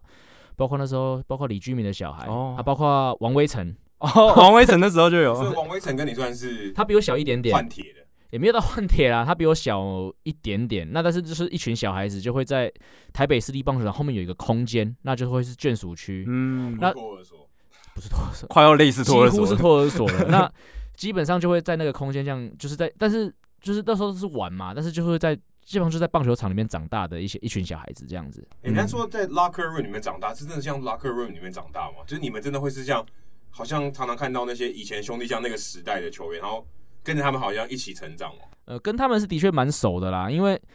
比赛的时候不会进去。可是我印象很深刻是，呃，我爸后来当总教练的时候，我大概是在国中时期，然后我我就你很大嘞，国中时期，但我那时候就有机会去参加兄弟象的春训，哦，，哎对，而且是真的下去练球的那种，不是在那边旁边看而已，对，是不是不是捡棒子，不是像那个时候 Dusty 不是 Ba- 球童，不是像 Dusty 嗯 Baker 的儿子捡棒子，然后被撞到那样子，多危险！对，跟我是 JT Snow 要撞到呢。对杰利什么把他抱抱走的，抱对走，啊对，去去救救他他，对对，我那时候是真的是下去练球啦。对，因为那时候毕竟我那时候还是那时候是华那时候是华兴中学嘛，是所以已经算算是科班的选的青少棒选手，所以说就真的有这个机会下去跟这些职业选手一起练球，甚至分组比赛都有下去打这样子你。最印象跟深刻的是跟谁对决过，或者是跟那时谁候合作过？可以 对，真真的有对决对哦，啊，所以我那很时候好打奇，打分可组以这么打哦打分组比对赛啊，啊，分组比赛啊，上对去那练一练呃啊，这个名字黑黑的啦，就是那个刘文茂。哦对，如果资深手项套迷，白白的啦，资深项迷应该有点兴趣。嗯那那那时候，那那时候很有意思是说，因为以职棒以小孩子或以球迷的立场，那时候看刘文茂的感觉就是他表现职棒场上表现不亮眼嗯啊，然后就会觉得说、啊这个人应该很不怎么样啊。可是 这以国中生下去跟他打，哇，真的很厉害，哦程度整个有出来哦，这就差别就对，毕竟职业对啊，就是这个意思。但可是小孩子你不会想那么多啊，小孩子你只会觉得说，啊，就是一个就是嗯常常被挨轰的选手啊，怎么可能多厉害？可是职业选手真的很厉害，所以国中生跟这个职业选手的落差还是很大的啊，就是有 这个机会。那是对，哦因为这样子你就跑去美国了吗？没有在了台，湾受伤过 大，有新颖这样我，就有阴影。我跟刘文猫三阵出局， 挥空三个，没有回空站着看，站着看啊还还还站着连出棒的机会都没出不有，了棒。站着看不更哦糗？对啊，很糗啊。是站一着看就代表说哦是好球哦，进来都没有发现。对，都得觉得说这个球明明就很低，就那个尾劲就是就是输过去，可能国中生的尾嗯劲跟直棒的尾劲是不一样，国中生弄觉得说这个球会太低的球，直棒选的尾劲都是直接直直的进垒。哦，他就压得很低，对低空飞过这样。对，就是觉得说，就是说，哎、怎么电视上看起来这么不怎么样的选手，怎么好强？自己面对到还是一个震撼教育的感觉。所以江教练有在华兴中学打过这个青少棒队，那对后来就就去美国了。没错，然后在纽约皇后区的高中就读，后来还到纽约的皇后大学对就读。那在那段时间也有打球队，对球队、呃也是打球队，基本上，其实那时候一开始去美国，我们是全家移民过去的，是就是刚好父亲在那个兄弟巷那边的这个工作也告了一，就是有一个告一段落嘛。嗯嗯嗯，那啊蜘蛛人当邻居，告一个段落之后，所以呃，刚好因为我的算我大阿姨，就是我是哎、我大姑姑啦，就是我嗯爸的姐姐姐嗯在那边，所以我们就办就有刚其实移民办了很久，那、只是刚好那个时机点就是我爸在兄弟那边的工作到个告个段落的时候，我们的移民刚好下来了，嗯，所以那时候就我爸那边就毅然决然就决定带我们全家过去，所以那是时候刚好国中毕业，国中毕业，哇，中学的阶段要移民到一个完全陌生的环境，这应该是一个很大的挑战吧。对，那其实去那边的时候，本来一开始也没有一定说要打棒球。其实去那边，因为其实我爸在职棒打滚这么久，他也知道说其实棒球这条路很难走，所以他也觉得说，他也跟我说很清楚说，还国中、哎小学、国中让你玩过了，那去了美国高中，你就好好给我读书就好，哎，也不要想说再打棒球。那你的看他可能也觉得说能力也没有，可能也真的没有到职棒的水准啦。那他说，那你就好好打，你就好好读书就好。那可是后来到了那边之后，发现说那边的这个那边的高中的棒球是可以兼顾到学业的。嗯，可以一边打球一边学习。对，那甚至去的时候不知道，并不知道，因为并没有太多了解啊。嗯，对啊，那甚至是甚至我还记得蛮清楚，是我们那时候转学进去那个高中，然后要做一些检定考试。那我们那个所以各种检定嘛，包括自然科学，包括数学，包括那数学那个部门的老师是一个华人，嗯，那他看到我们是台湾，他是华人，他看我们台湾人来嘛，他就说，哎、其实要小心一点，就是很多新移民可能有一些帮派的问，就是地方用华人帮派的问题，你可能要小心一点。对，他就是意思说，如果你，他就说这种就是说可能要注意一下。那啊，我爸就顺势跟他说，哎、那其实我很爱打棒球。那那个老师说，哎、那很好。如果他美国反而是觉得说，如果你有一些很适当的校外活动的话，可能会减少这样子有一些这种误入歧途的机会。嗯，嗯那把你的时间都 occupy 了。就对分没心掉，没有机对会做坏事对，没错没。对错，对所以说他就直接把他就直接去跑去我们那个学校体育部，然后体育的那个 par- department，、嗯，然后就直接跟那个他们的那个我们的那个体育组长就要了那个棒球队的那个测试的那个简章，就直接拿来说，啊嗯嗯那、你就这个顺便填一填。嗯所以等于你是从台湾国中的校队棒球直接加入到美国高中的棒球队，对，没错。那所以说那时候后来就去做一个测试，但是其实要讲说美国，因为我那时候去读一定是读公立美国的公立学校嘛，嗯那其实公美国公立学校的水准其实就是社，其实讲实在他们是社区棒球啦，就是美国的这种高中的这种水准，他们美国应该是这样讲，美国在基层还是以推广为主，嗯，高中也算算基层哦。呃。应该是说，以学校队来说的话，其实都是推广跟基层，就是学校里面有个球队，那嗯有对棒球有兴趣就来，所以水准没有到很高，他不是以培养出职业球员对为对目的的，对对，他并不是对对，嗯没跟错台，湾完全完全不不不一一样，真的对，就是说你在他们就是把它当做一个就是兴趣校外活动、嗯，社团活动，社团活。动去去去去执经行营这样子。所以你到那边的时候有感受到水准的差异吗？就是你在华兴还有到高中美国高中的那个感觉，有很明显啊，因为那时候其实我在华兴的时候一直是守外野，嗯那就是因为可能在传接球上面的这个速度没有到那么快。嗯，那后来到了美国之后，我爸说你这种身材你要守外野跟人家竞争不太容易啦，嗯去守内野好了。嗯然后我去守内野的时候，所以基本上我是一个在在台湾是守守不了内野的是人，然后去去美国以内野的身份去去 try out，结果是上，就就上了，而且是守哪一个位你刚置？是要算是申请，所以申请又还要 try out，要 try out 啊，要 try 哦 out，、所以还是要测试一下还是被淘汰，还是还是有可能被淘汰了，还是因为还是有一些就是这种完完全没打过球基本门槛，对，还是有个很基本的东西啦，但是。我的基本动作虽然说是外野手基本动作，但是在那个校队里面，公立学校的校队里面去去 try out，其实 try out 内野手他们都觉得是这样动作是 OK 的。那那守二游吗？二垒二垒，对，OK，然后真的有一个很明显的差异是，因为我们在纽约嘛，所以后来那个高中的校季是春天，嗯，所以说在准备比赛大概是冬天，那时候还很冷，嗯所以说打击练习都是在那个说都会找那种室内的那种 batting cage 嗯打击练习场去做。那其实那个 batting cage 我跟我爸已经去过很多次，那就是大大概打约莫就是打个八十迈，就是一百二、一百三的直球是的的机器，那其实都很能掌握啦，打嗯过青少棒的科班应该很轻松，所以就是大家轮流，然后教练就是换了时，就是教练就是跟就是买一个时段嘛，就是轮流每个人就进去打一次这样子，就现在等等于台湾大鲁阁了。类类似，对，那就是我们就包场，那我们就进去，那当然学长先先打，嗯那打完之后我是测试进去才进去球队，没有到两个两三个礼拜，那去打了之后，然后我就进去打，那我当下打就打的还不错，但也没有觉得说特别好，因为其实跟我爸已经去过好几次了，嗯都觉得说就很轻松啊，然后结果我打完之后，我发现那些美国人是趴在那个网子上这样看，就是目瞪口呆说，惊哇，叹，这个高医生怎 么可以打成这样子？嗯哼，就表示说，我以美以台湾这种青少棒的水准，其实，在那个社团的球队里面，在那个高这个青棒球队里面，其实是真的算很顶尖的打者了。就水准很前面数。学考试对对对对没对，错，对到到到美国一样的对，感觉，就是那种感觉，就对变顶尖了，在台湾 在台湾对勉强及格，在那边他想说你是天才，天才型的没错数学专 家，对，就是那种感觉，就是他们，然后所以所以那时候高一就站稳，就是站先发，然后也就是打了一整年的该先不会是发，校史上第一个高一就站稳先发的内 野手吧？还是有别人啊。不过我记得那时候很有趣的是，因为那一年刚好是铃木一朗去美国的第一年，二零零一，对，所以他们对于亚洲的 野手非常有兴趣。嗯然后我记 得那时候地方的报纸还写了一篇，然后得学你哦上过报纸，就地方，因为地方其实都会写一些高中运动，嗯台湾来，的一句哦，对他们就觉得说这个就是铃，就是我们的铃木一朗，哎，江教练也是左打， 我也是左打，对，所以这样可以完全完美地没合上，对他们就说哇，就跟铃木一朗就是算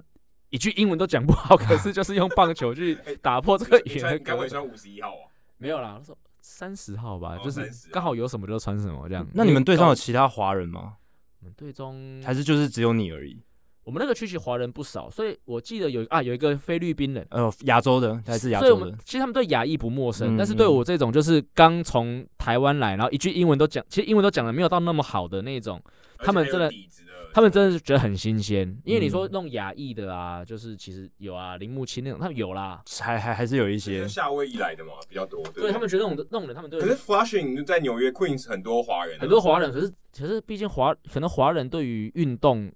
还是没对，有如果你是在 Flushing 长大的，你可能也不打棒球。对，就是他们就是觉得去读书啊，把数学考好，把 SAT 考好，去考去考，你知道大学长春藤对啊嗯，，名校，即便是在那边，大家都看过华人、亚洲人面孔，你还是非常异类。对，就是华人华人，然后把运动做这么好 做的还不错的，他们觉得真的是比较少。所以后来江教练，你高中毕业就去大学嘛？那大学阶段你选择就是基地体能训练相关的这种专业，对那是什么样的契机让你决定去学习这些东西？所以后来高中算打出的还 OK 嗯嘛，嗯所以这个大学后来也是因为靠着奖学金进去的。 OK 那其实进去棒球，棒球奖学金，哦所以所以哇，但是进去之前其实，林家正都还做不到这件事，没有了，开玩笑的。但是人家是有了， division，他有奖学金啊。而且他是 division one，对啊，你嗯对我是我这个算 Division Two 啦，所以说 OK 没有到林家正那么 OK，但是也是奖学金进去。那所以进去之前，基本上就是因为那时候选这个学校，就是因为他给我奖学金。第二个，他离我家还蛮近的，就是有钱又离家，钱多事少离家，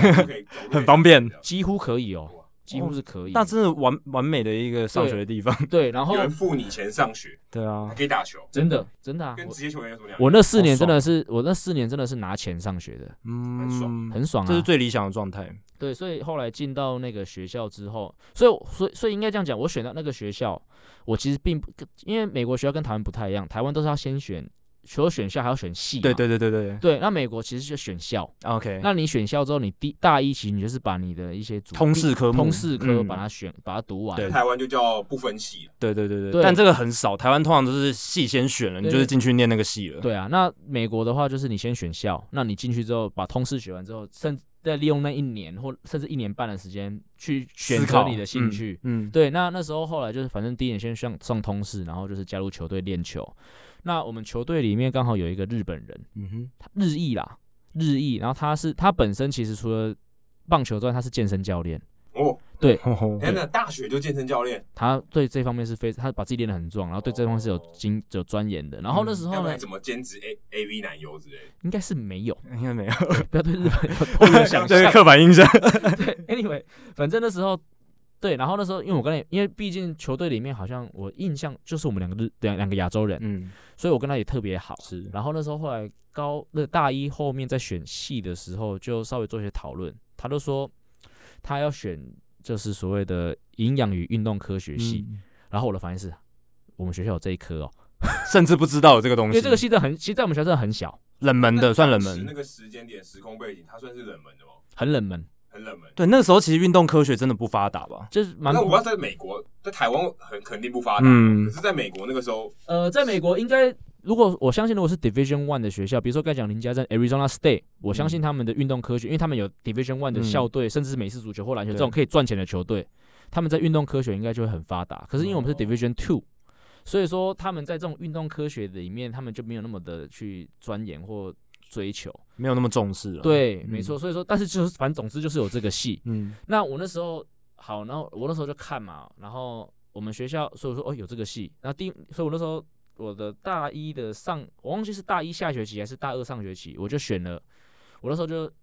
刻意选了一个就是运动科学的一零一跟嗯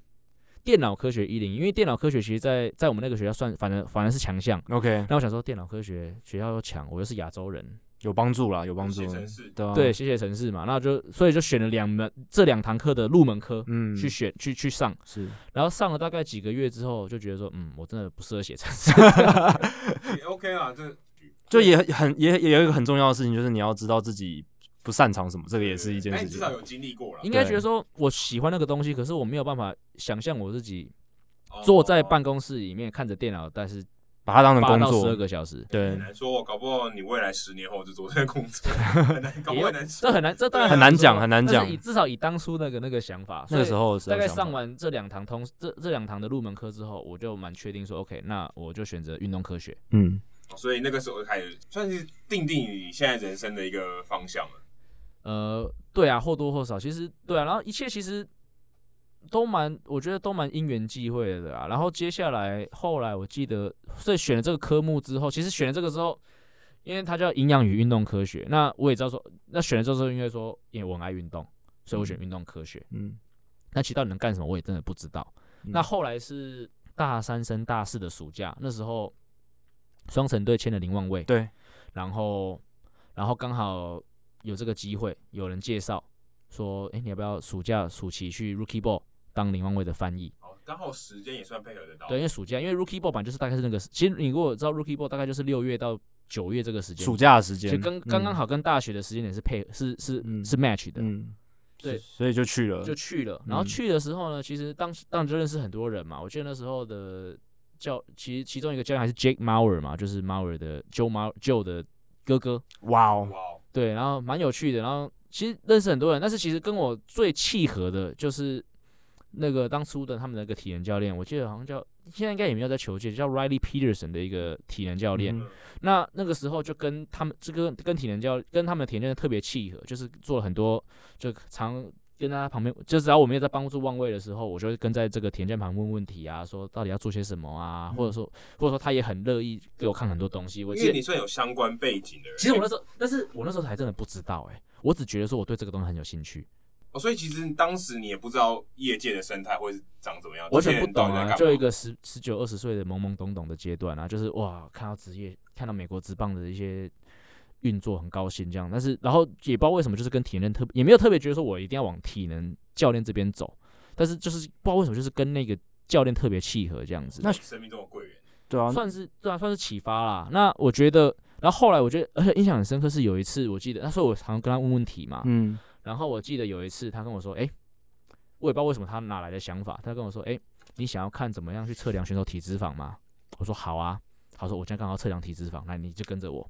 就他把那个 Francisco l i r i a n o 叫来了，哇，哈哈，呃，那个时哦时间点差不多哎，对啊，对啊，哇，现在还在投哎，他那时候在他那时候在双城队复健啊，就是刚哦他刚投出来，可是他好像投出来不到一两年就受伤，对对对投资是真的蛮怪。他就在复健，然后我就所以那时候对，你可以想象那时候对一个大概二十出头的一个小那个年轻毛头小子来说，哇，我看到 Francisco Liriano 彻体脂肪，我就觉得说哇，这太太屌了，太酷了，我是超想做这个事情的。然后结果后来就是。所以到最后，这个翻译这个球季要结束的时候，我就问了这个田，我就问了这个田教练说，我到底要我需要做什么事情，我才能做到这个工作？哦，所以那个时候你已经有一点想说，哎，这个工作感觉是蛮均价。，对，还不错我就想要捏 Francisco 的 Liriano 的体脂肪。可以摸到这些大联盟球员的身 体。可是你你在学校学的东西跟业界完全不一样。呃，其实其实有，呃，应该这样讲。所以我那时候我就问那个体能教练对说，嗯，我要怎么样才能才能做你这份工作？他就说，呃，你现在学什么？我就说我现在学这个啊，运运动营养与运动科学。他说啊，你现在要修哪一些课？我就说啊，就是一些像人体工学啊，嗯还是一些营养的东西。他说。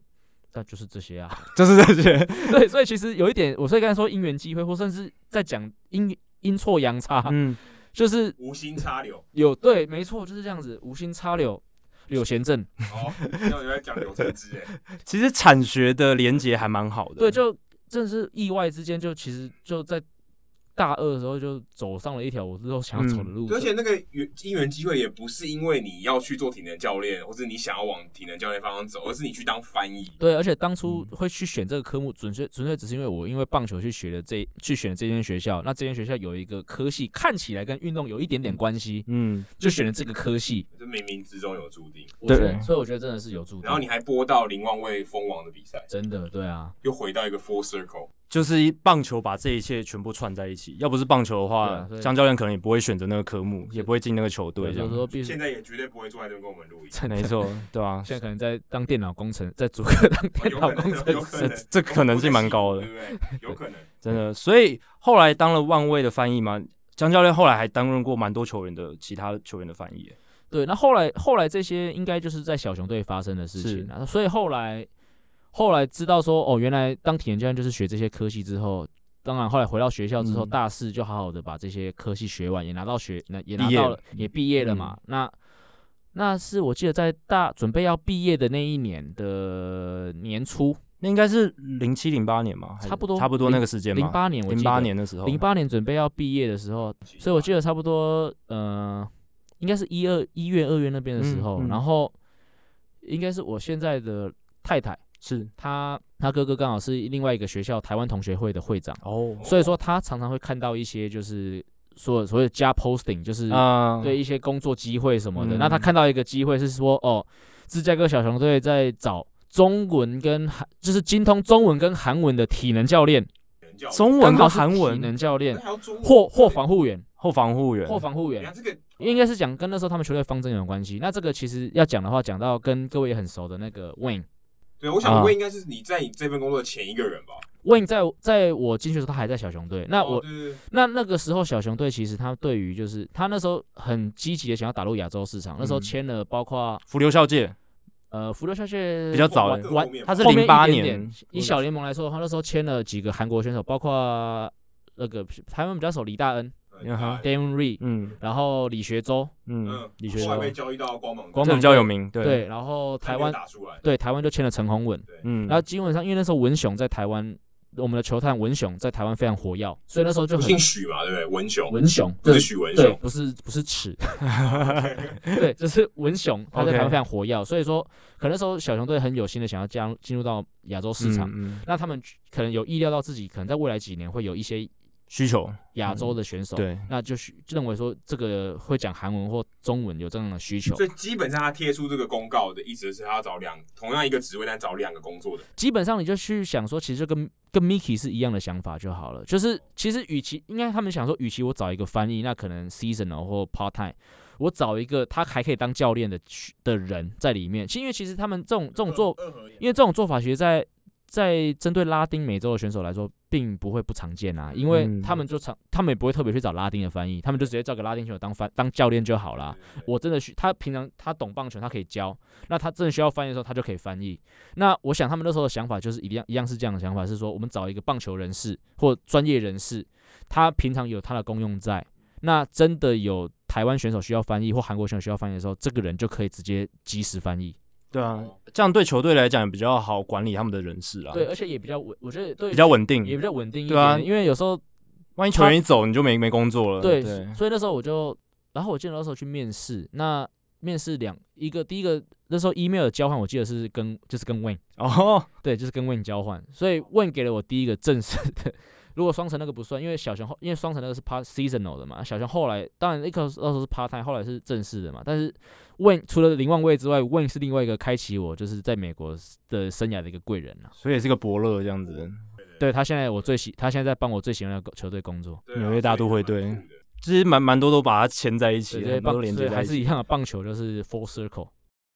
所以后来也担任过洪文、陈洪文、王耀林、陈品杰、曾仁和的翻译都有合作过，这对，样包括对啊，基本上前面那一段时间，就是你刚才讲到陈品杰啊、嗯王耀林、陈宏文，对，然后然后韩国有李大恩嘛，嗯嗯然后李学周，然后甚至现在现在我记得现在应该是韩职的一个是救援头何载勋，嗯哼，也都是在那个时期的那些人，所以那时候我记得台湾有四个选手，好然多 后韩国有六个，然后但再他加们都在不同的层级吧？还那个时候差不多大部分都在低阶。红文比较高，哦红文比较高，那其他三我们三个台湾球员比较低一点点，然后韩国人的话，李学周跟李大恩比较前面， ，OK，嗯那其他有一些也在中间，但还有一些，当然还有一些没有听过，可能比较没有那么知名的，也还也是在比较低阶联盟里面。那我记得那时候好像浮流校界之外，我记得春训好像还有田口壮，哦，还有那那时个候我打过小熊哦，小联盟而已，有还有一个那个我不知道有没有我我不知道开季有没有上去高桥上城，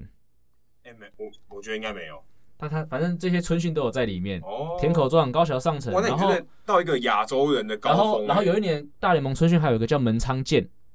真的没这没听过了，这没听过。对，那个他那个时候是已经在美日本，他已经是生涯末期，然后就是可能生涯最后一拼来来来圆梦，嗯来圆梦一下。那后来也是没有机会就试出了。对，那那时候日那时候真的亚洲人很多，嗯，对啊，江教练也在小熊待蛮长的时间，从零八年我看资料上面是到一三年都在小熊队，六年六年后期还担任复健体能教练。对，所以后面有帮很多球员做过复健，有看过很多受伤的球员。还这个是你之前是做体能教练，啊后来变成复健体能教练，呃其实还是这个这个中间的转换，因为对你有当翻，一定有当翻译的工作嘛，应该是这样讲，就是说呃前期啦，就是因为洪文其实我进球的时候洪文已经在一 A 以上了，那嗯所以我的第二年那时候陪着洪文去二 A 半季，嗯哼，那半季确定他一切没有问题之后，我后来就回到短 A 担任我自己的体能教练，那那个时候跟洪文都是做翻译，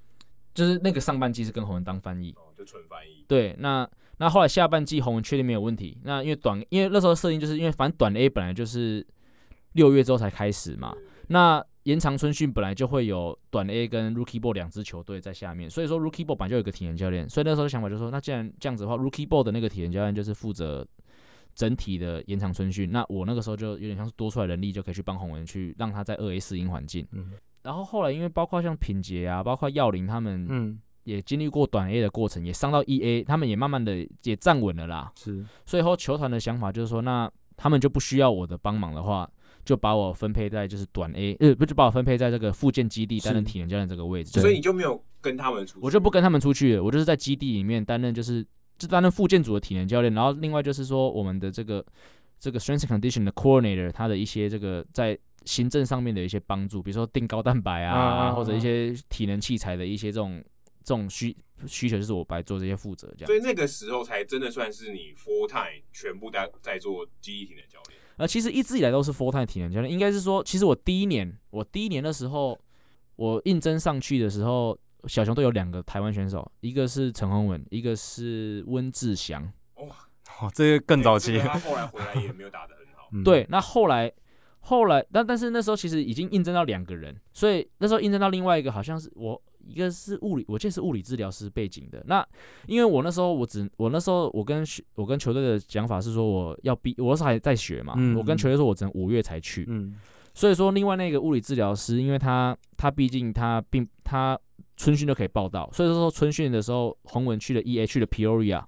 那个物理治疗师就跟着洪文就去了 E A。嗯那结果在洪文出去 E A，然后到我报道之前这个过程中呢，温志祥被释出了，哦，呃所以我还记得我那时候还蛮紧张的，我还打给我们的那个体能的老板说，哎、那个我看到我们的台湾选手被释出了，那这样子我还有工作吗？嗯他说没有啊啊，反正你本来就是 rookie，你今年的设定就是 rookie ball 体能教练，所以说啊没有台湾球员，你就是 rookie ball 体能教 哦练，所以说我觉得一方面运气也算很好，就是哦是说。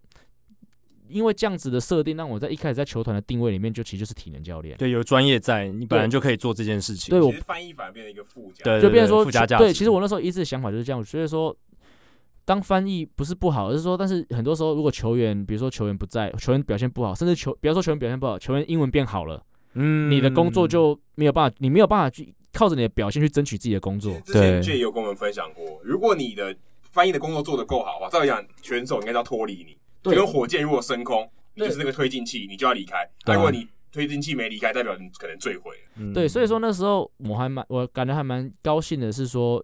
球团是以体能教练的身份看待我在球团里面的角色。那蛮棒的，对，不然的话，如果他们只是把你当翻译，很很可能就把把你当免洗了，就就丢掉因为会讲了。中文的体能翻体能教对啊，练，就是说我有个对附加功能，可是他们很清楚知道说我的工作就是体能教练。嗯，我觉得这个东西是我在小熊里面，其实我很感激小熊对球团的一点，就是这哎个。那在 Rookie Ball 做体能教练是一个什么样的工作？对我们来讲，教练、体能教练、其实我们有点搞不太清，如果球迷他没有对这个美国职棒的分工，这其实在台湾也算是蛮新的。嗯，在美国职棒或者在美国的棒球体系里面，体能教练到底都在做什么？尤其特别在这种低阶的，像 rookie ball 做体能教练是一个怎么样的日常？嗯，应该说在小联盟里面，其实如果各位对小联盟编制很清楚、很了解的话，其实每一个部门都有每个部门的所谓的 coordinator，激励与体能也也我们也有我们的统筹。那嗯基本上这个如果以公司一般公司理解，这个就是我的主管嘛。对对，啊对对，那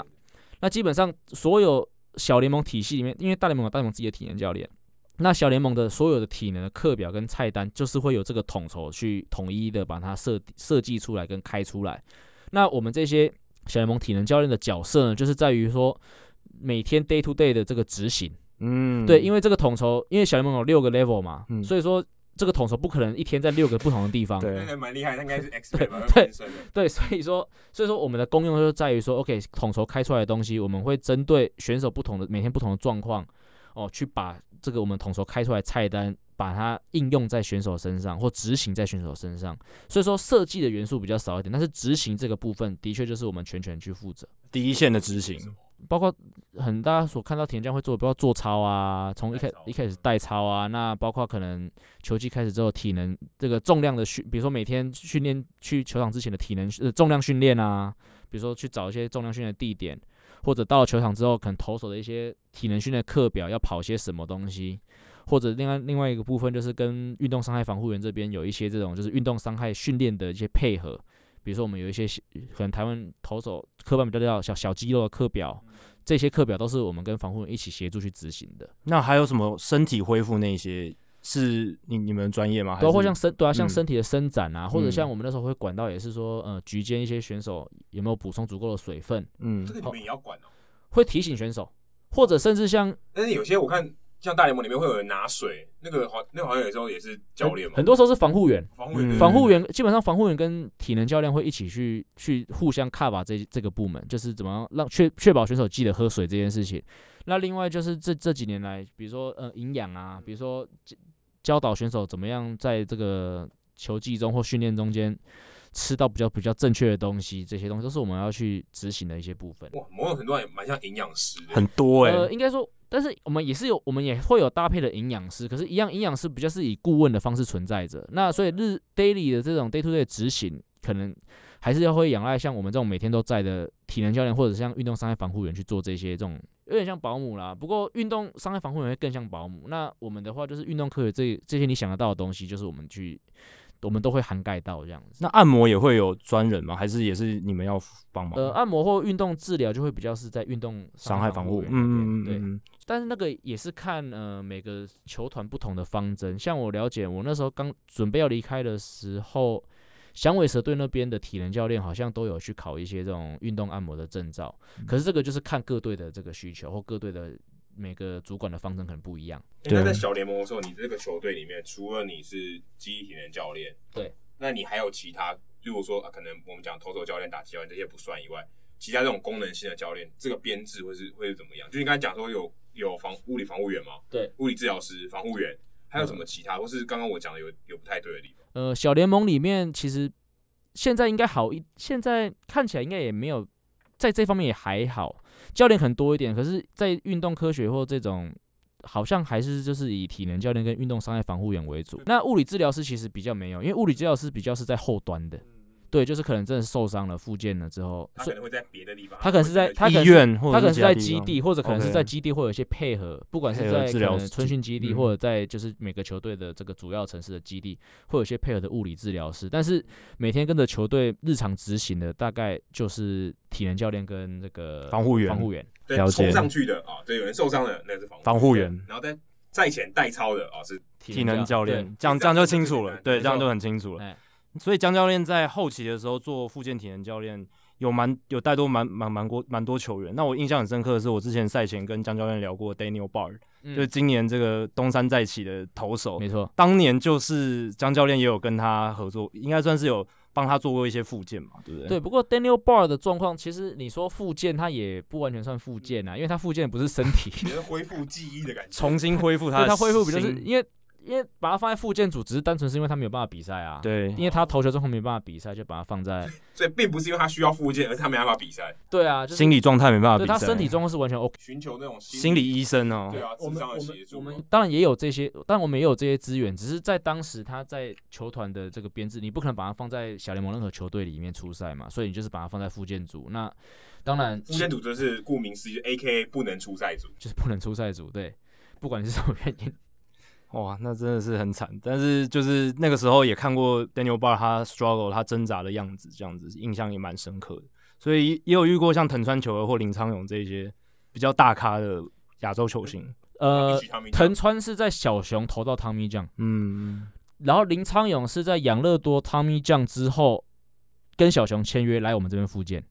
哦，对签了一个附件合约，这就是就是那种就是 OK，反正我负责你的复健，那好了，你就是上大联盟这有样有。点像郭俊霖跟富邦。对对对对对对，就是那种感觉，对，嗯没错没错，就是那种感觉。 那江教练跟他们第一线接触吗？还是是其他人负责？呃，那时候基本上，当然，呃，其实复健体能教练这个角色，一基本上我们的分工或我们的职我们职业这个教育里面，我们是不会去碰到受伤的部分，就是手，比如说汤米酱是手肘嘛，所以手肘的部分还是会交由就是球队的。物理治疗师或球队的这个运动伤害防护员去负责，对，那我们的负责就是在这段时间内，我们怎么让去维持他们下肢的肌力，或者去维维持他们核心肌群，或维持他们的体能。其他地方不能烂掉。 对，就其他地不方能荒废啊，不对啊能怪怪的。比如说你花了一年，然后把手肘弄好，结果你要再花另外三个，因为花另外两六个月把你的肩膀肩膀恢复状况，确保让他们就是在伤在他们受伤的地方好了之后，他们可以直接进入到比赛状况，而不用说再花另外一段时间进入体能状况。对之前拉斯莫希多有聊过大谷翔平在复健以后球速越来越快嘛，其实这个大家也可以去听一下达斯莫希多。其实江教练在里面有蛮多他以前的经验来告诉大家说，哎、其实开 Tommy John 并不是他变快的主因。对，从激励体能教练的角度去分享更专业，在一问一答那个单元里面都可以听得到并。不是换刹车皮而 对，已，是你整个其他东西都可能都换了，连轮胎也换了。对，没错休息嘛，对啊，主因为主要是因为在那个时间点，其实我最后那两年担任那个位置的时候，除了你刚才讲到林昌勇跟这个藤川球儿之外，其实我记得那那那那两年我接触到汤米酱的选手，其实超一打他十几个有，哦大我小记得那时候大小他们这样样的选手特别多，大那小联盟加起来那段有时间对，包括呃可能各位比较没有印象的那种那个 Marcos Marcos Mateo 嗯，或者我对美 Scott 对 Scott Baker。哦，Scott Baker 听过听过 Scott Baker 以前在双城队那时候也都投蛮长是时间那个，那也都是在同差不多那个时间点去接受生涯末期来到小熊，对，他在游骑兵投的很好嘛，嗯然后跑来小熊，然后汤米酱，对，这几个都是那时候的汤米酱的选手欸。像我跟江少庆也聊过，他在这个手术复健的这个过程啊，他当然他体能部分比较没有聊，可是我很好奇，其实，在复健的这个过程，他开完刀啊，也这个心理压力，因为你也接触过蛮多这种呃真的开完刀的这些球员，然后你要跟他工作嘛，你也是需要做你该做的事情，他们的这个心理状态到底是怎么样？就是真的是说，哎、我今天我我的这个身材工具要要修理了，修理完以后，我能不能回到过去的这个呃荣景啊，这个实力，这种焦虑感到底是一个怎么样的状况？那那个对话可能会是什么样子？感觉是真的很煎熬啦。嗯那其实我觉得，我觉得汤米酱相对还好，因为汤米酱其实在即使在美国，大家其实的的理解都是其实是个相对简单的手术，手算肘算小手术，相不不能说小，因为你还是要失，你还是要 miss 到几乎是一年的成的的时间，对啊但是相但对回来是的几率高了，回来几率高，所以嗯相对大家不会那么焦虑。嗯但是嗯遇过那种肩膀的，哦，那个真的是就很王煎建熬民。也有恢复率很低的那一对，种，而且那种是有时候，比如说前一天牛棚啊投了冰冰冰冰，然后第二天跟你说他手抬不起来，嗯，那你可就可以去想象说，选手在那种我前一天觉得说我状况超级好，我觉得我明天可以回到大联盟，然后就第二天起床手抬不起来，他那种那种焦虑感，那种真的是很很煎熬。太多未知性了，对，对于选手来说，未知这是很可呃差怕别的，太大，因为至少汤米酱来说，可能我动完手术之后，我会一天比一天又更好。当然，因为数当然有个数据可以参考，但是另外一个就是这个这两个手术的复健的过程的本质上就是差异。就像我刚才讲的，就是说汤米酱几乎很少有说呃 setback，就是说 OK 我我今天投完很好，可是我明天真的不行。好，基本上你可能会有一点点酸，但是基本上不太会有差太多的。有遇过几个比较严重的，当然有，但是但是跟肩膀比起来，这个肩膀的未知性，就像 Jacky 讲，真的是差很多，就是有很多那种就是嗯，前今天跟明天的差距真的差太多，让选手真的是无法去去预期，说我到底要有什么样的一个感受。突如其来的变化太多，其他的伤势对，因为相较之下，汤米酱真的遇到变数比较少。其实汤米酱也会有状况，就是说日复一日很枯燥啦，就是每天的训练其实就是一样。尤其是他们在，比如说他们复健都是在基地嘛，那基地同同个时间，要么是延长春训，要么是 Rookie Ball 在比赛。那其实这些选手看到一堆人在比赛，一堆比我更年轻、球速比我更快的人在比赛，那我在这边做一些看起来非常简单的动作，却做的很痛苦万分，他们也会很急啊。会有被取代的焦虑了。然后你看那个选秀新闻，那些火球男又进来，新的大物新秀进来，哎、他他就在那边走，，啊对，他在那边走了。然后那我现在这个状态就更可怕没了。错，我觉得这个其实对选手来说是最大的压力来哎、源。台湾的选手真的蛮多，我相信在台台湾过训要有一半哦，可能都有经历过这种过程。有很多受伤的例子、哦，对，就是他们真的经历过复健，在在美国开 Tommy John 的这种过程。陈伟英在日本有开嘛？但是我觉得这种事情真的，我觉得一般的球迷真的很难想象，感觉好像开 Tommy John 叫 Justin Verlander 去开 Tommy John，是一个好像很简单，去好像去去怎么哪一个国家一样去开个手术。可是后面的过程实在是非常非常可怕。你接触过这些人，他们那种绝望的感觉，对嗯啊，就是不知道什么时候，不知道哪一天才会好，然后后面的人一直来，嗯，嗯，然后还要跟江教练做这种有的没的， 对，还要被操的要死要活这我样。跟江教练朝夕相 哦处，对啊这个男的歪了歪了。 那接下来我觉得后面后后面的部分精彩了，就是江教练后来离开了小熊，就回来台湾了。那一开你是什么我先插一下，，对，你什么样的机缘会想要回来台湾啊？呃，主要最主要原因其实是那时候呃，球那时候小熊队签了真人和，嗯，那而且不是是你更应该留下来。没有没有没有，应该应该有讲到说，其实我一直比较应该说排斥嘛，就是我一直没有很喜很愿意以翻译的身份在美国工作。嗯那签了真人和，那我也可以理解球团的考量啦，因为毕竟真人和在球团里面是个非常重要的一个选手。当时好像签约金一百100多万对，很重视的选手，，对，所以说他们那时候对我的想法是说，他们希望说我能够全职的去帮助真人和。嗯，对，那这这样子的一个设定呢，其实跟我当初对我自己生涯的设定是有点落差的啦。就是刚刚讲到嘛，我不希望我的工作，我的工作是取决于别人的工作表嗯嗯现，我希望是以我自己工作表现去靠自己的专业，对靠自己的专业。嗯那他不是翻译，对，对，没有自己的翻译也是专业，只是翻译翻的好坏，并没有办法取决于你明年有没有工作嘛。对哦对啊，对，这是个不安的感觉，就是说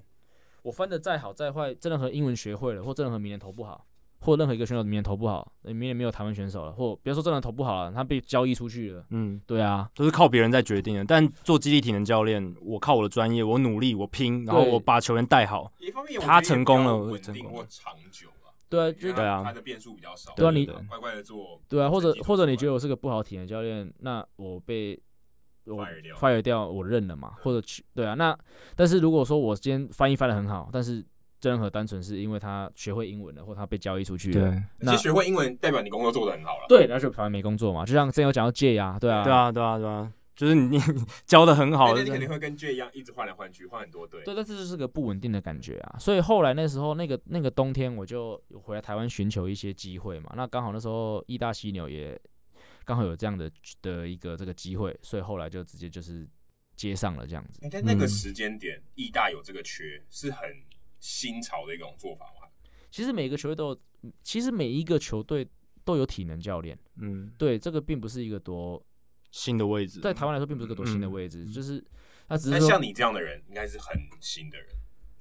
对说有这样子的经验，甚至说这个背景应该我认为在那个时间点，甚至以现在这个时间点来说，可能都是比较少见的，你还是嗯先驱，过了好几年你还是先驱。有可能。因为江教练，我看他上面这个资料上面写的特殊事迹是台湾第一位在美国这帮大联盟农场体系担任教练职的台湾出身选手，哎、这样 Miki 算算吗可能江教练更早是吗？我跟还 Miki， ？Miki 也姓江啊，我跟哎， Miki- 对，姓对，对，两个都姓江，对反 正，江教练就第一个来，不然对不不然来讲一下，对我跟 Miki 应该差不前后没有差多少啊，嗯，反正就是最初期的那一批啦，对对吧、就是算先锋，真的很先锋，所以这样的经历真的很少见。那江教练也是，其实虽然说二零一四年回来，但学成就六年，对，六年嘛，也不是说什么十几年过去也还没，所以真的这这种经历在台湾应该还是非常非常少。嗯那在中华职棒做体能教练，江教练你自己觉得这应该，因为你是今年一月才离开职棒体系嘛？对。那这六年的过程当中，你觉得你观察到台美之间最大的差异会是什么？台湾跟美国，我觉得差异在于这个对于，因为对于激励或对于重量训练的一个的想法的一个心态啦。嗯当然，台湾这几年来，其实在重量训练方面，其实真的很有慢慢的在追求，也但是多亏了打死某一斗这个节目。也没有没有多亏了可能刘志荣吧。哦，刘志啊，不对过，但是目前这方面的追求，我觉得比较仅限于选手单方面的。嗯，很多现在是当教练，可能在当选手时期并没有接受到重量训练好处的教练，还没有这么觉得说重量训练是这么不可或缺的是一环。是那而且其实你光光从两个工作职称就可以看得出来，就是在美国刚才有讲到嘛，美国这个工作叫 strength and conditioning coach， strength 都摆在前面，激励与体能教练。哎哎那在台湾这个工作叫什么？叫体能教练。所以说大台湾就会觉得说这个工作就是体能啊，就是没有 strength，就是在场上跑一跑啊，嗯，对所以把说体台力湾练好，对这个工作的了解就会比较是偏于就是啊跑一跑就好了。那心肺那甚至很多教练会觉得说激励训练很重要，但是这个东西是选手看个人，哦，选手自己想加强的自己去外面学就好了。嗯你球队不用给他们这种，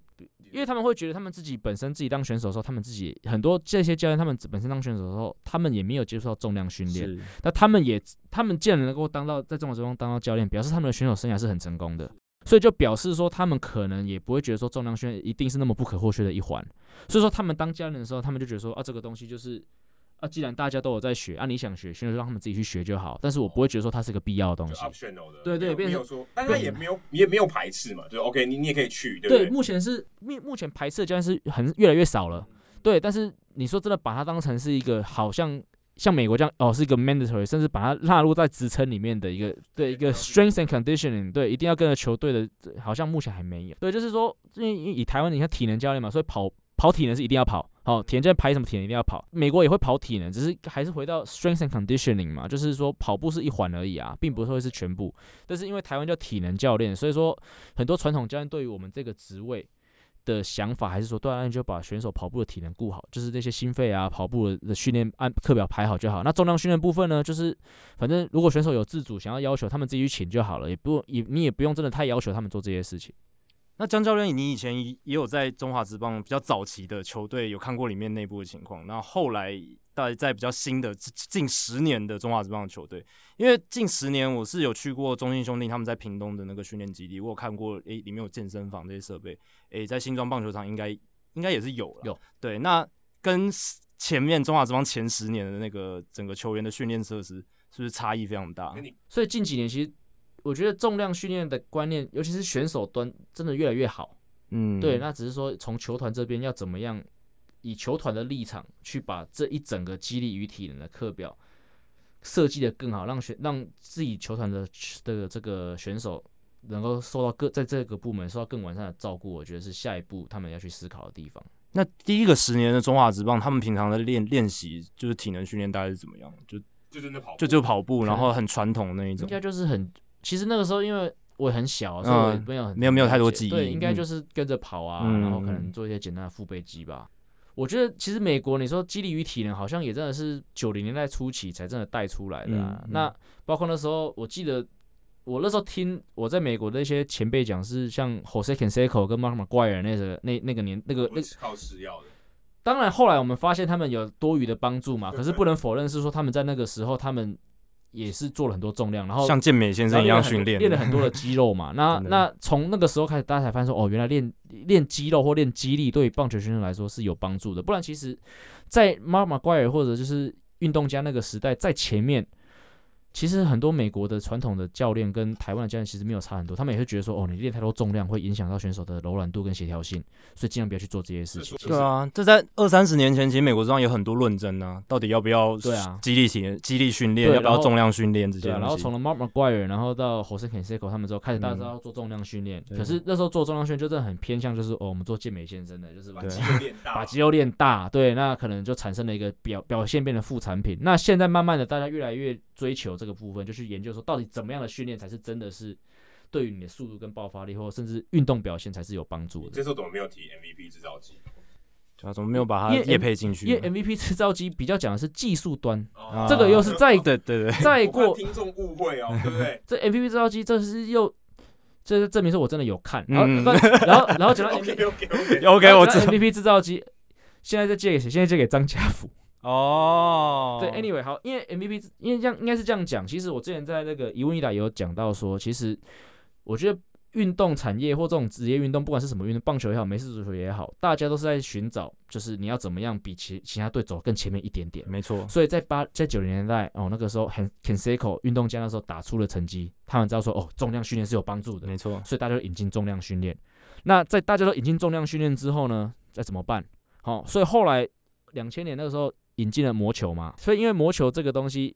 引进了数据之后，打出了成绩之后，大家都知道啊。那我是运动家，杨基要跟我玩魔球，我一定赢不赢杨基嘛？那我要怎么样一个 edge？那所以现，所以我才，所以我说这个其实都是一个一个一个，从从可能激励与体能或一个身体素质的改变，到后来数据派、哦，我们怎么样去找出好选手，到现在大家都是知道数据派了。好，那我们现在用科学工具 MVP 制造机这种，我们从技术这边对，我们怎么样用科学去提升技术？因为以前用科学提升体能或激励，其实这个已经行之有年。嗯，运动科学本来就是从激励与体能这边，反而还是前一波，对对对但是技术的，所以说这个东西本来就是这样，就是大家都在找那个 edge，我怎么样可以超前大，在大家还没有发现前，我找到那个大家还没因找为到的其东实西。大家的聪明程度还有球员的这个能力，其实也差不了太多，对因为大家都已经很顶尖了。而且模仿的速度非常快，对，啊所以说你找到他是那，公开，为什么他公开的？我记得，哎，是应该也是 MVP 制造机还是哪边有讲到说，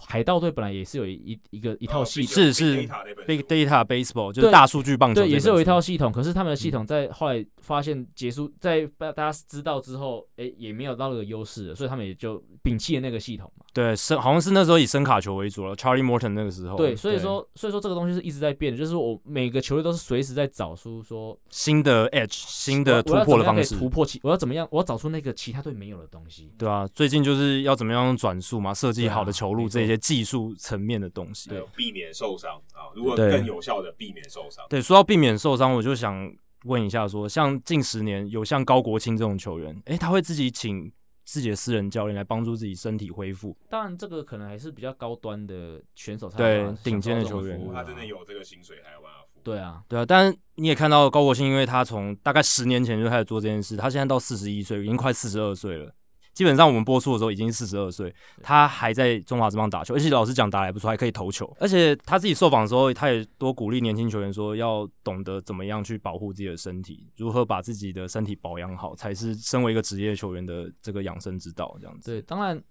去请这些私人的这种训练师或防护员一定有帮助嘛。不过嗯我觉得到头来还是选手自我要求啦，因真的为我去年我去年在统一师服务的时候，真的有接触到国庆嘛。那国庆他对自我的这种要求啊，这种训练真的其实，在中华职棒没有太多年轻选手 或太多选手是可以做到的很。少见的。，对，包括最近一直在讲到，像思琪其实也是啊，嗯，对啊，是思琪的训练的模式跟思琪的一些这个，他就是日复一日在重复在做着一样的事情。就跟铃木一朗那种很有对啊点像了、哦。其实他们自律吧，就讲两个字，我觉得就是自律。没错，就是思琪有又问说你是不是有做什么训，他说没有啊，其实是好几年前他拿到一个水手队的一个重训的一个的课表，对对对，如来神掌。然后他就一 直做武功秘籍，那你说你说那本那本其实我也有，对，其实就就是 是怎样互相引一 copy，没有，其实它就是一个，其实那种东西就是一个 off season 的一个训练课表，就是每个球团呐、就是针对，尤其是针对小联盟选手，因为小联盟选手资源真的没有那么多，不像大联盟选手可以自己去请一些 off season 可以去请一些自聘的训练师，所以说我们小联盟球团版就会针对就是我们的球员去设计一个 off season 的课表，就是我把所有的课表该做的动作都拍得很清楚的给你，那你真的要去做，你选手要做到的就是你去找到一家健身房。你就可以对，你就可以做所有的训练。那我觉得思琪找到谁就是这个东西，啊而且他是说那么多年前的，你说所以所以说那个课表真的是符合现代的需求啊？不是，但是重点的是自律，就是对他持续去做这件事情，对，就是要要打输的话，就是一万小时定律，对，就是你很专业，就是你很持续的有目的的一直在做一样事情，那你就会得到成果啊。训练师啊，或各种训练课表，可能你可能就找名师或找什么，可能对，也许真的有一点点差别吧。可是我真的觉得，取决一个选手最大成功的差异，还是在于选手自己要求的程度。嗯。对，这个才是最重要的。好，那最后来问张教练的就是，张教练今年转战算有点算转战媒体业，当然有在私人训练机构继续做这个教练的部分，但是也有来做这个中华职棒的，不管是中文还是英文，都有做转播。做转播、做球评的这个过程中，江教练你自己觉得，诶，有没有地方需要去做调试的？还是其实你根本就很适应这个事情？应该这样讲，其实我去年决定要离开职业球团的嗯时候，那个时候其实我当然第一个刚刚讲到私人训练机构嘛，对因为毕竟这个是我本业，是，所以那个一定是会做的。嗯，那但是另外一个很想做的就是包括这种媒体、自媒体或者球评这种工作，因为其实我一直对于这种解析球赛，或者其实那个时候，因为毕竟当体能教练的时候，讲一个很直接的啦，就是体能教练在我们工作就是在热身跟赛前的重量训练嘛。其实嗯六点半 play ball 喊下去之后，其实我没有时，其实没有太多时负责间。拿水啊，不要忘了。嗯对，负责 拿水，但是负另外一个就是负责观察选手的状态对嘛对。对那对其实，在那个时间点，不管是在富邦还是在就是统一式的时期，嗯其实那个时间我就是大量的就是在观察比赛，然后嗯而且很我很乐于就是跟分享。那我分享，其实那时候很多时候也要很感谢我很多那时候在富邦或在那个统一的同事啊，嗯好、好，所以在这边也是要再感谢一下，就是那时候我在富邦还有在统一的这个这些防护员的同事啊，包括东东啊、家居嗯哦，哦，就是那时候在比赛中间，那不厌其烦的一直听我在那边分析比赛的状况。嗯，对，那也是从那个时候我就知道说，哎、我很喜欢去分享交流，分享从场上、嗯但老实讲，必须讲江教练的英文转播还是非常专业，而且有当过球员。对啊，这个真的太难找。那我自己在听江教练讲评的时候，其实就其实从英文的角度来看，我觉得江教练要去播一般大联盟比赛，应该也是，而且在美国、我觉得应该也没有问我记题。得 Jacky 第一次跟江教练搭，因为我还没有，那时候我还没有对跟江教练搭，他给的评语第一个就是这个。对对你对说。OK，其实江教练基本上可以去播大联盟，然后呃在美国在播美国的播大联盟的赛事，呃，应该是说，因为其实一开始的设定是讲中文的嘛，那后来接到讲英文这个，应该是这样讲。其实一寄出的设定是我主动去问说，我想要当球评。那那时候热身赛就有叫我去讲了两场嗯中文的，不是保龄球评，没有没有没有没有，就是棒球棒球中文球球评 评。对都，没有人笑。 好讲讲了两场，讲了两场球品，那他们也觉得还 OK，所以后来的设定就是让我去，就是台南主场的中文球评的轮轮值的一个部分。嗯，那后来当然因为后来因因为也对啊、因为疫情的关系，所以有了这个突然多了这个英文球评的需英文转播的需求。那那个时候应该算是我爸就说啊，你就去讲英文就好。那他也去，他也因为他也很主，他也很积极，他就跟我说，他就去跑跑去跟那个主动博览会说，诶、他也可以讲英文，你叫他试 看看。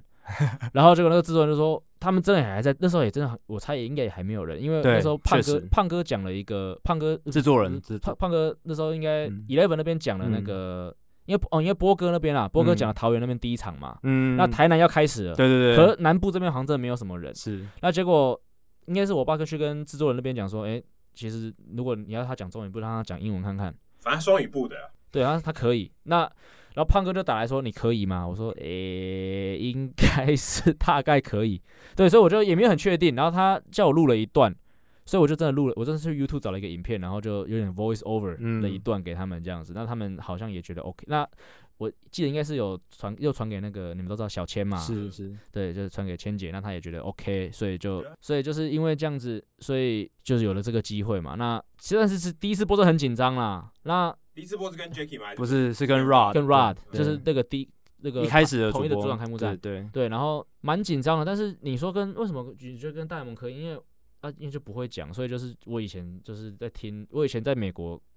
看棒球转播，他们怎么讲，我就是用那些词去讲啊。有江教练跟我分享这个，他也小时候听过很多那个 Mad Dog，还有跟那个 Mike Fern- and Metal。所以对，因为我小，其实我那时候在美国的时候，我非常我不太听那种，我在美国开车的时候不太听那个就是音乐频道，都听运动广播，我都是听就是运动广播，我听包括在纽约的话就是那个 WFAN 啊或者 ESPN Radio 啊，所以包括那时候我我那时候高中还是 Mike and Mad Dog，、嗯后来当然后来 Mad Dog 跑去 XM 嘛，然后还有 MLB Network 去做主持人，对对对，那就是 Mike Francesa 而已。嗯对对对对所以那时候一直听他们，然后甚至听比如说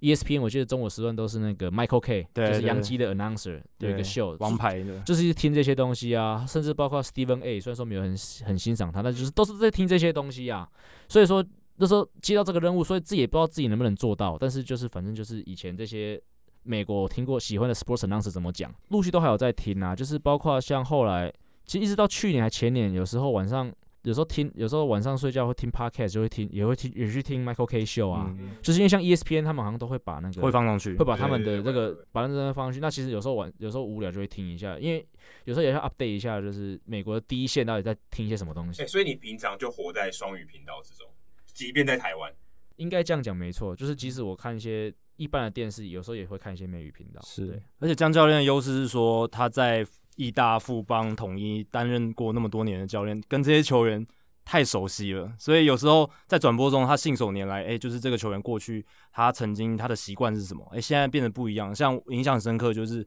江教练常常会提到陈庸基，哦嗯，他做打击上的转变，从以前的一个长枪到后来变大炮，这个过程是什么？这个就让我很印象深刻。我们只能从数据上去看说，哎、陈庸基某一年哦，突然变十几轰、二十轰的打者，但是我们不知道这中间他背后的努力是什么。对，这就很难。，我觉得很难了。这对个啊是背、背后的这个背景知识，然后知道一些东西的脉络，比起我们就从数据上表面的东西去推测或是去讲解，我觉得是好很多。嗯，这就是球评的价值。对，不过那个也是因缘际会啦。嗯特别讲到陈庸基的话，是也是因为刚好有遇到就是。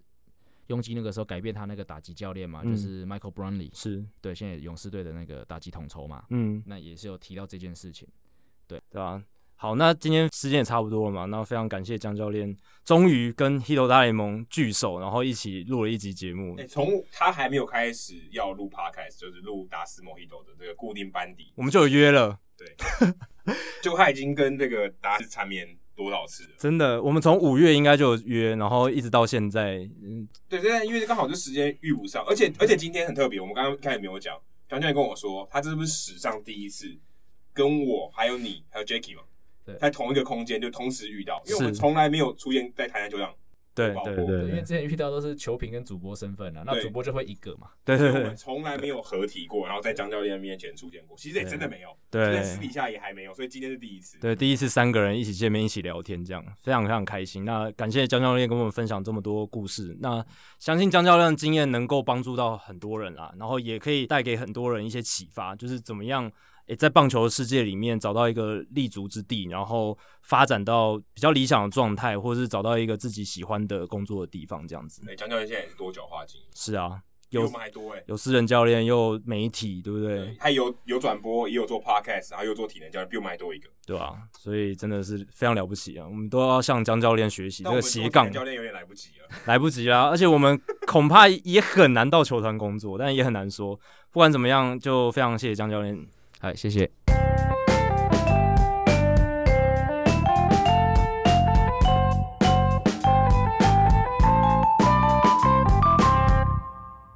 接下来进行本周的人物来讲单元，Adam 这个礼拜要介绍什么人物 呢然后我们来介绍一下美国江一长。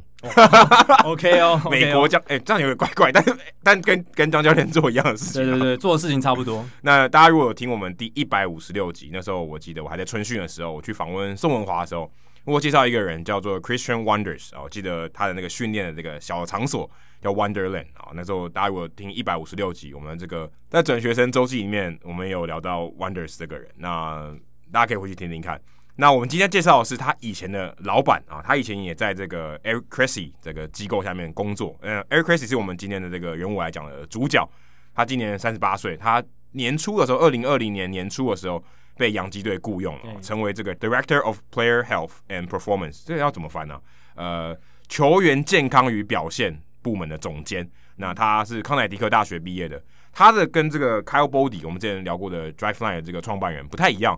他其实本身就是学这个人体运动学 （kinesiology） 这个运人体运动学硕士的这个背景，所以跟 Kyle Body 有点不太一样。Kyle Body 他以前如果大家有，我记得人物来讲也有提到过 Kyle Body，现在在红人队担任这个 pitch coordinator。Kyle Body 是资工跟经济系背景的，所以比较算是呃数据派一点，比较 nerdy 一点的。他后来那些人体运动学是他自己自对学，他等于自学。那这个 Chrissy 呃，Eric Chrissy 是他本身就是科班的科班的，他在学校就是学这个，还学校硕士。那我看到一些报道呢，也特别强调说，诶，他其实不管是这个人体运动学相关，他比较钻研的是他肩膀的部分。所以你可以说他可以算是比较像偏向投球这一部分啊，比较不说打击啊转腰，但他也有，只是他是肩膀的专家。哎、肩膀很重要，对啊因为现在很多肩膀的伤是基本上很多不可逆的。对啊所受以肩膀伤几乎投球生涯就快结对，束。所以等于你的肩膀这个部分是要更小心、更注意的这个使用的方式。对啊，你说韧带现在他们这样很发达哦对，，其实手肘的手肘的韧带嗯手手手肘韧带已经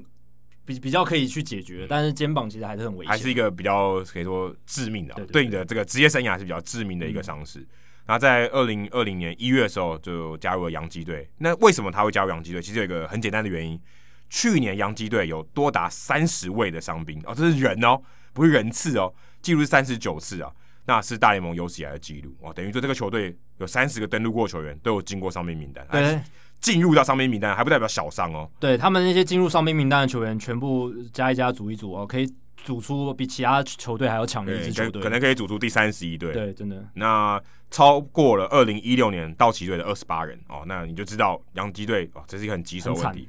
之前 Jacky 在那个聊 MVP machine 的时候，也有聊到说，哎、避免伤病哦，这是未来的一个方式啊。你说，哎、你现在你可以用科技改造球员，那我们换另外一个方式，我如何减少成本啊、哦？这个不必要受伤的成本，这很大嘛？你摆在那边比你打的还烂还惨，因为你连零你贡献就是零，对不对？对啊我还要付你钱，你还你还贡献是零，比你打的烂还正常。对啊，你说如果 John Carlos Stanton 这两年他都能稳定出赛的话，他的 WAR 值可能是五六以上，他对不啊搞不好对现在是自由球员，对啊他他直接选择逃脱真的，所以你可以差看很得到说，呃，这洋基队面临到很大的伤病的问题，而且他的成本就是比较高，一旦有人受伤，他的成本就是 比比光芒队高很多啊，因为他签的球员就是比较贵，所以找了 Crazy 来避免这个问题。当然，呃，今年这个成果我觉得因人而异，看看你怎么看这件事情。那我们先回来聊说 Crazy 是怎么发迹的啊？刚刚有提到说他是人体运动学的硕士，他在二零零七年的时候，呃，十三年前在麻州的就创立了这个 Crazy Sports Performance 训练中心，等于是运动表现中心啊。呃，其实跟江教练现在服务的这个公司蛮类似很的，像嗯蛮类似。那就是他成立的这个公司，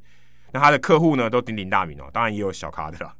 Corey Kluber 哦，Corey Kluber 够厉害了吧？Noah Syndergaard、Max Scherzer，那其实 Scherzer 应该可以算是他的最得意的这个作品哦。讲作品有点怪怪，校友好了啊，这但但讲校友也怪怪，因为他也没毕业嘛，他还是持续在训练，所以算是他的得意的门生吗门？生可以，可是也不门能说他教的嘛，生对不对就是他帮助的客户他啦，他修过的，对对对啊对所以 Max Scherzer 够厉害了吧，拿过赛扬奖的，所以 Scherzer 算是他的一个活招牌。那你跟 Driveline 相比啊，Driveline 就是 Trevor Bauer，然后是 Adam Ottavino，那 Dr- 呃 Cressy 这边就是 Max Scherzer 啊，所以你可以看到说，诶，他们等于是一个东岸一个西岸嘛，因为 Driveline 在西雅图，那那个 Cressy 的是在佛州跟麻州都有，那但主要的据点是佛州呃是麻州啦，那你看到东岸西岸各一个这样子。但今年 Clayton Kershaw 他的球速上涨，其实很多媒体也把他跟 Drive Line，他有去 Drive Line 这件事情连接在一起。当然不知道是不是有直接的因果关系，可是 Kershaw 确实也有在寻求 Drive Line 的帮助底下，呃，有一些看到一些进步啊。所以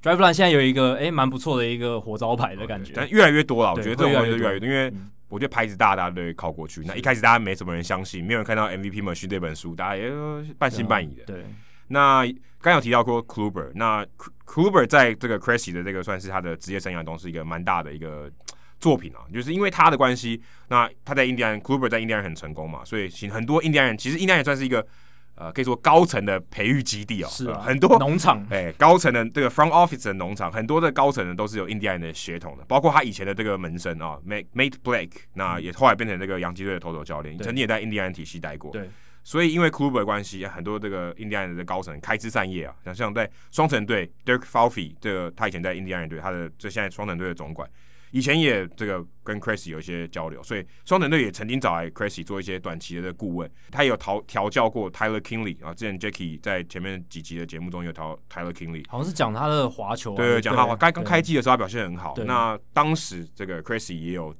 这个算是指导过他，所以我在这个报道里面看到说，他也曾经跟双城队有合作过，所以其实他在大联盟也算是这个这几个球队算是蛮吃得开的啊，也算是蛮有名气的。直到这个今年年初，洋基队才把他纳入了这个正式的这个球团的这个规划里面，就跟 Kyle Body 被红人队招募一样，所以。其实可以看到，这些慢慢已经被主流的这个球团的概念给接受了。我相信未来会越来越越来越多。就像我们刚一开始聊到的这个 Christian Wonders，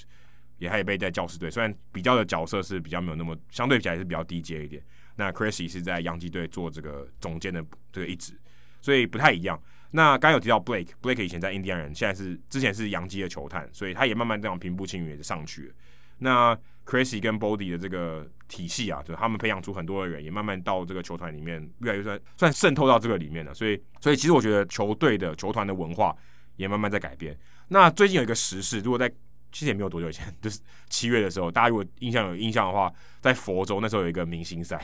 ，Scherzer 对 Stanton 啊，大家如果有印象的话，有这个新闻。那个时候其实是在 Cressy 的这个基地打的啊，就在佛州的基地里面打，因为他们都是他们的客户嘛，那不如打一个练练习赛啊，所以那个时候大家就有人牺牲说，哎、这是一个明星赛哈、因为大家还没开始打嘛啊，这个赛前季前的时候就就来了这样子。就是 Crazy 其实名气真的是蛮大的，这个徒子徒孙很多啦。那其实 Crazy 后来加入了洋基队，你可以看到今年其实洋基队的伤病问题其实还是蛮大的，那些主力基本上都进过伤病名单了，Aaron Judge、Stanton、LaMahieu、Britton 啊、Paxton、Paxton 后来都没回来了，很多人 Tommy Kelly，所以其实很多人都没有真的健康的出赛，那当然对洋基队例行赛的这个成绩有所折扣。当然，虽然洋基队后来还是打进了季后赛，但是如果整体来讲，Crazy 其实在这方面，我觉得在第一年来讲，他的这个效果还没有出来。结果论来讲是没有的，但是你说他只有一年的时间，这种健康的事情，一年我觉得也太有点有点太急了。而且他很衰，第一年就遇到了谁都没有办法预见的疫情对影响啊，。疫情是最大的因素，因对为啊我们之前聊过了嘛，因为会有这个刹车加速的问题对嘛。啊你但其实就讲简单，你就是比较不正常的球不季正常的那他球季也没有遇过这种不正常的 routine，对啊，你要重新设计训练菜单，你要重新调整球员的 routine，这样所以对他讲是，你可以说结果论来讲是真的也他也没有表现出他的功力嗯啊，这个结果不是很好。但是我有看到报道写说，哎、s t a n t o n 在开季的时候表现不错，其实也归功于 Cressy 啊，他对他的训练啊，他可能可能不知道哪里调整了一下，这个报道里面没有写，就是 fine tune 了一下，哎、让他击球更有力量啊，这个击球准确率更高，所以其实 Cressy 还是有他的效果，至少报道里面是这样写的。那呃，就看看喽，未来他可以有一些什么样的东西。那 Crazy 其实跟我为什么说是美国将教练，然、后哦他做的事情都一样嘛，激励体能，而且 Crazy 也有做 podcast 哦，所以他们基本上是哎、你有的 checkbox 我也都有，这个路径好像张教练走了越来越像了。，对，欸我也有学术背景啊、我也有这个私人教练的经验啊。哎、我江教练更厉害，他先一步到球队里哎、面工作。对，他是从体系内走到外面来的。对，但江教练的 podcast 比较晚开一哎点、啊对。对对对， 但基本上他们该有的 checkbox，当然程度上不一样。嗯， checkbox，哎、他们都有、啊。嗯所以江教练，我所以来说，Eric Cressy 是美国江一场，哦，然后他张张教练就是台湾的 Eric Crazy，哦，可以这样说。嗯对，也可以这样讲，哇，这样讲起来名就气就很大厉，害啊啦。可是没有人知道 Cressy 是谁对，。就有点可惜。希望之后 Crazy 的报道能多一点，因为他在洋基队，我觉得这个报道机会有。可是因为他是比较较是后勤的、啊，对啊他对不啊会对啊走上投手球啊，所比以较这个难一点比较难一点。多一点，除非之后哦，洋基的这个健康状况恢复的很好，可能就会有媒体把他拿出来报道。对，那如果大家有兴趣的话，对于如果是记忆体能相关的这个背景的话，哎、你对或对这个领域有兴趣的话，去听听看 Eric Crazy 的这个访问啊，他有自己有 podcast 啦，他的 podcast 叫 Elite Baseball Development，那你可以去查查看，他还有更新哦，最近一集上礼拜还有更新。反观是 Drive Line 的 Kyle Body 已经一年没更新了，哦、所以 Crazy 我们比较尊敬他，哦、还有继续更新 podcast。对，精英棒球发展，哦这个节目名称听起来嗯他他的蛮这屌个对他的这个 program 就叫 Elite Baseball，对所以对啊，所以这他就帮他自己打广告，但他很认真经营他的内容，嗯他会找一些其他球员来来来上来节目聊一聊，所以哎、d r i v e Line 加油一点好吗？已经停更一年 多了，对啊，这样就再下去就要输给 Crazy 了。对啊，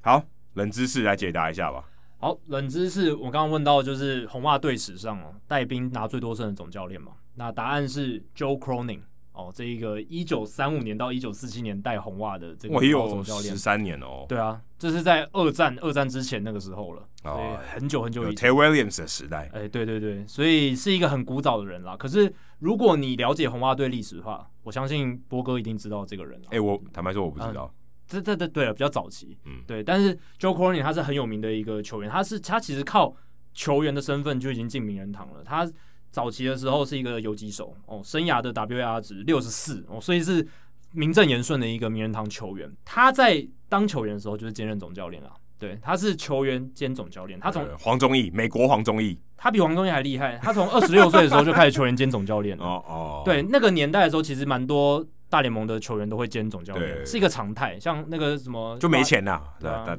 对一个一个人的工，一个人做两个工作， Rogers Hornsby 也是这样子。那 Joe Cronin 他是从一九三三年二十六岁的时候，他就已经在华盛顿参议员队开始担任球员兼总教练，而且是有哦他多聪明？对啊，很聪明，他第一年就拿下美联冠军、欸，哎，第对啊一年带兵就拿下美联冠军。那后来他从他到一九三五年变成红袜球员的时候，继续当红袜队的总教练，然后一路当到了一九四七年。那当然四五年他从球员退休嘛，所以他纯总教练只有两年，就是一九四六跟一九四七年。那他在一九四七呃一九四六年再拿再帮这个红袜队拿下一座这个美联的冠军，就是华盛顿参议员队一座，然后他在红袜队一座。那 Francona 到底第几名啊？ Francona 的话，他是在第二名，哦，所以我也没有差很远。，对，其实算差的蛮接近的。Francona 但是 Francona 有两个戒指呃对比 Cronin 强很多了 c o n 对一个都没有一。个都没有，因为 Cronin 最多就美联冠军而已。对那 Joe Cronin 他的生涯带兵的这个胜场数是一千零七十一场，一千零七十一胜九百一十六败，胜率是五成三九。那 Terry Francona 第二名哦，他带兵八年，七百四十四胜，胜率五成七四哦，所以是非常好的。就胜率来看，其实 Francona 是在红袜队史上相当优秀的一个总教练。炸鸡跟啤酒害了他。呃，对，就是有时候就是管太松嘛，就是有时候跟球员太打成一片，不一定是好事，有时候还是要一点威严。所以 Joe Cronin 他厉害的地方就是，他第一个他是名人堂级的球员，而且他又是球员兼总教练，哦，可以带带兵带那么好。那个时候我猜总教练可能也没那么多事情可以做。现在总教练我觉得不啊太对可能兼当球员然，太差太很多疯狂了。差很多。以前总教练当然没有那么多数据啊，他可能就是凭他的经验、凭他的直觉、凭他在沙场上看过的事情来做一些决策的判断。不像现在哦，你要面对那么多媒体，以前可能就是跟报社记者聊聊天就好了，对不对？那现在的话，你还要赛前赛后都有电视访问还，要管大家的 Instagram。对，还要管大家 Instagram 不要让那些这个线动流出去，对不对？ 对啊，对啊，就是很累很忙，然后还要跟数据团队沟通，然后还要有要要有自己的直觉，还是要有自己的一些想法。所以现在的这个总教练工作当然不可同日而语，但不知道大家有没有猜到，就是但红袜队史上哦带兵拿下最多胜的总教练，就是一九三五年到一九四七年哦带兵红袜的 Joe Cronin 一千零七十一胜。这真的要历史学系才知道，对我猜正义大侠应该如果有听我们这一集，他可能那个当下他就直接喊出来了。这么在厉在害我问问题的时候哦，不一定啊，我之后来问问他是不是这 样。好，接下来数据单元啊，我们这个礼拜有一个话题一直没聊，哎、对，我就是想说 Justin 融合一下 Turner 时事。嗯就 Justin Turner。对，哎、先不管数据，我觉得 Justin Turner 没有受罚，我个人觉得很不好。我觉得很荒谬了。我我我愿意用荒谬这两个字来形容，对，因为这一次他真的是被高高举起，轻轻放下。哦，那个时候新闻吵得很凶嘛，哎、他有发 statement 吧？我记得有发声，联盟有发声明说还要调查。对，还有调查，对，很严正的声明说，哎、这件事情我们很严肃看待，我们要来好好的调查一下，到底这个责任归属是什么？哦，我们有可能会有惩处，当时是这样讲。哎、结果最后呃 r a m a n f r e 他这个发出的声明里面，他里面各式各样的方式来帮 Justin Turner 开脱，哎、是还说还说是哎、我们的人没管好，我们的人没啊没管好。有没有第一时间把他送回饭店。对，然后 Justin Turner 先生可能是有一些误会，因为有球员跟他讲说什么，诶，就是要拍照了，赶快上去这样子，他可能是被怂恿的。啊，你还是可以把人抓下来，好不好？对啊，你然有后保全，最后他他那个声明里面，最后他说，我们当然我们还有可以做的更好的地方，就是安排一个哦第三方的人，然后去管理这件事情。哦，最后有讲这一点，但是中间一连串就是前面就是说啊，我们的人没有没有做好，我们没有管管管制好 Justin Turner，然后呃他有一些误解的地方，有人给他错误的资讯，哦，有人跟他讲说，诶，其他有人有有人得病了，哦。然后没有没有被隔离，所以他他觉得我我有这个被检测阳性，我为什么不能上场？嗯有人给他这样的资讯，然后声明里面还有写说，呃，有些球员队友觉得说，Justin 哦 Turner 跟我们朝夕相处啊，没差啦，他就上来没关系啦，我们不 care。哦，这也是一个理由啦，反正理由一大堆，总之就是要帮 Justin Turner 开脱，所以我就觉得这个还蛮无理，就是还蛮荒谬的，因为这等于宣告了大联盟对于这次防疫规则的整体态度。就是松散。松散，呃，之前 Nelson 提到，我就已经觉得很荒谬了。对啊，一好像就是哦，我立了这些规定，就是一个橡皮图章，就是一个做做形式。对呃，真正有人违规了，没关系，我反正我而且就高高而且举起，这轻轻放下对。，呃真的有人违规，也真的有人确诊了呃，真的啊，有啊，对只是不是球员而已。对啊好像我记得好像是光芒队的球员的家属嘛。对对但对，但 我不知道，还还是 Turner 亲的不是他老婆， 清错了是不是？但不可能嘛，对不对？对啊，我我是是觉得觉得不太好啦。虽然也没办法直防疫这接件证事明情是因为太严肃了 Turner 的关系嘛，但我觉得这就还是有，我记得有职员确诊嘛，那你这种东西都已经告诉你这这是会传染的、欸，讲了多少遍啊，你还这样子，我觉得对大家是一个很不好的示范哦、对啊那我们之前也聊过了，但对啊，我我就觉觉得很可惜的是，大联盟整个球季前面其实他们面对到很多这个疫情的挫折，他们其实后来修正的还蛮好的，呃，就是从马林鱼那一次就学到教训了嘛。我我我一直保持一个态度，我就是怀疑这件事情，就对只是没报而已。有有有可能他们全部把它压下去，当然这也有可能，但至少从官方的数字来看说，他们到这个世界大赛第六站结束之后，其实都还蛮连续五十几天都没有确诊嘛。然后我哦我就把它因为我顺利不相打信一完件事情，就是他只可能越绑越紧，嗯，就是规定只可能越来越紧，因为滚动式调整一定越来越紧。对对对我把漏洞补起来。对对对对，啊，你最后弄那么大的漏洞，我前不相信你很紧，嗯，对前不对？面你前面一定就会很松了，对啊你，前面一定都没管好，你最后要要最谨慎的时候，你有这种洞，代表你前面都没管好。对啊，然后最最讨厌的是，明明明目张胆的已经犯错了，已经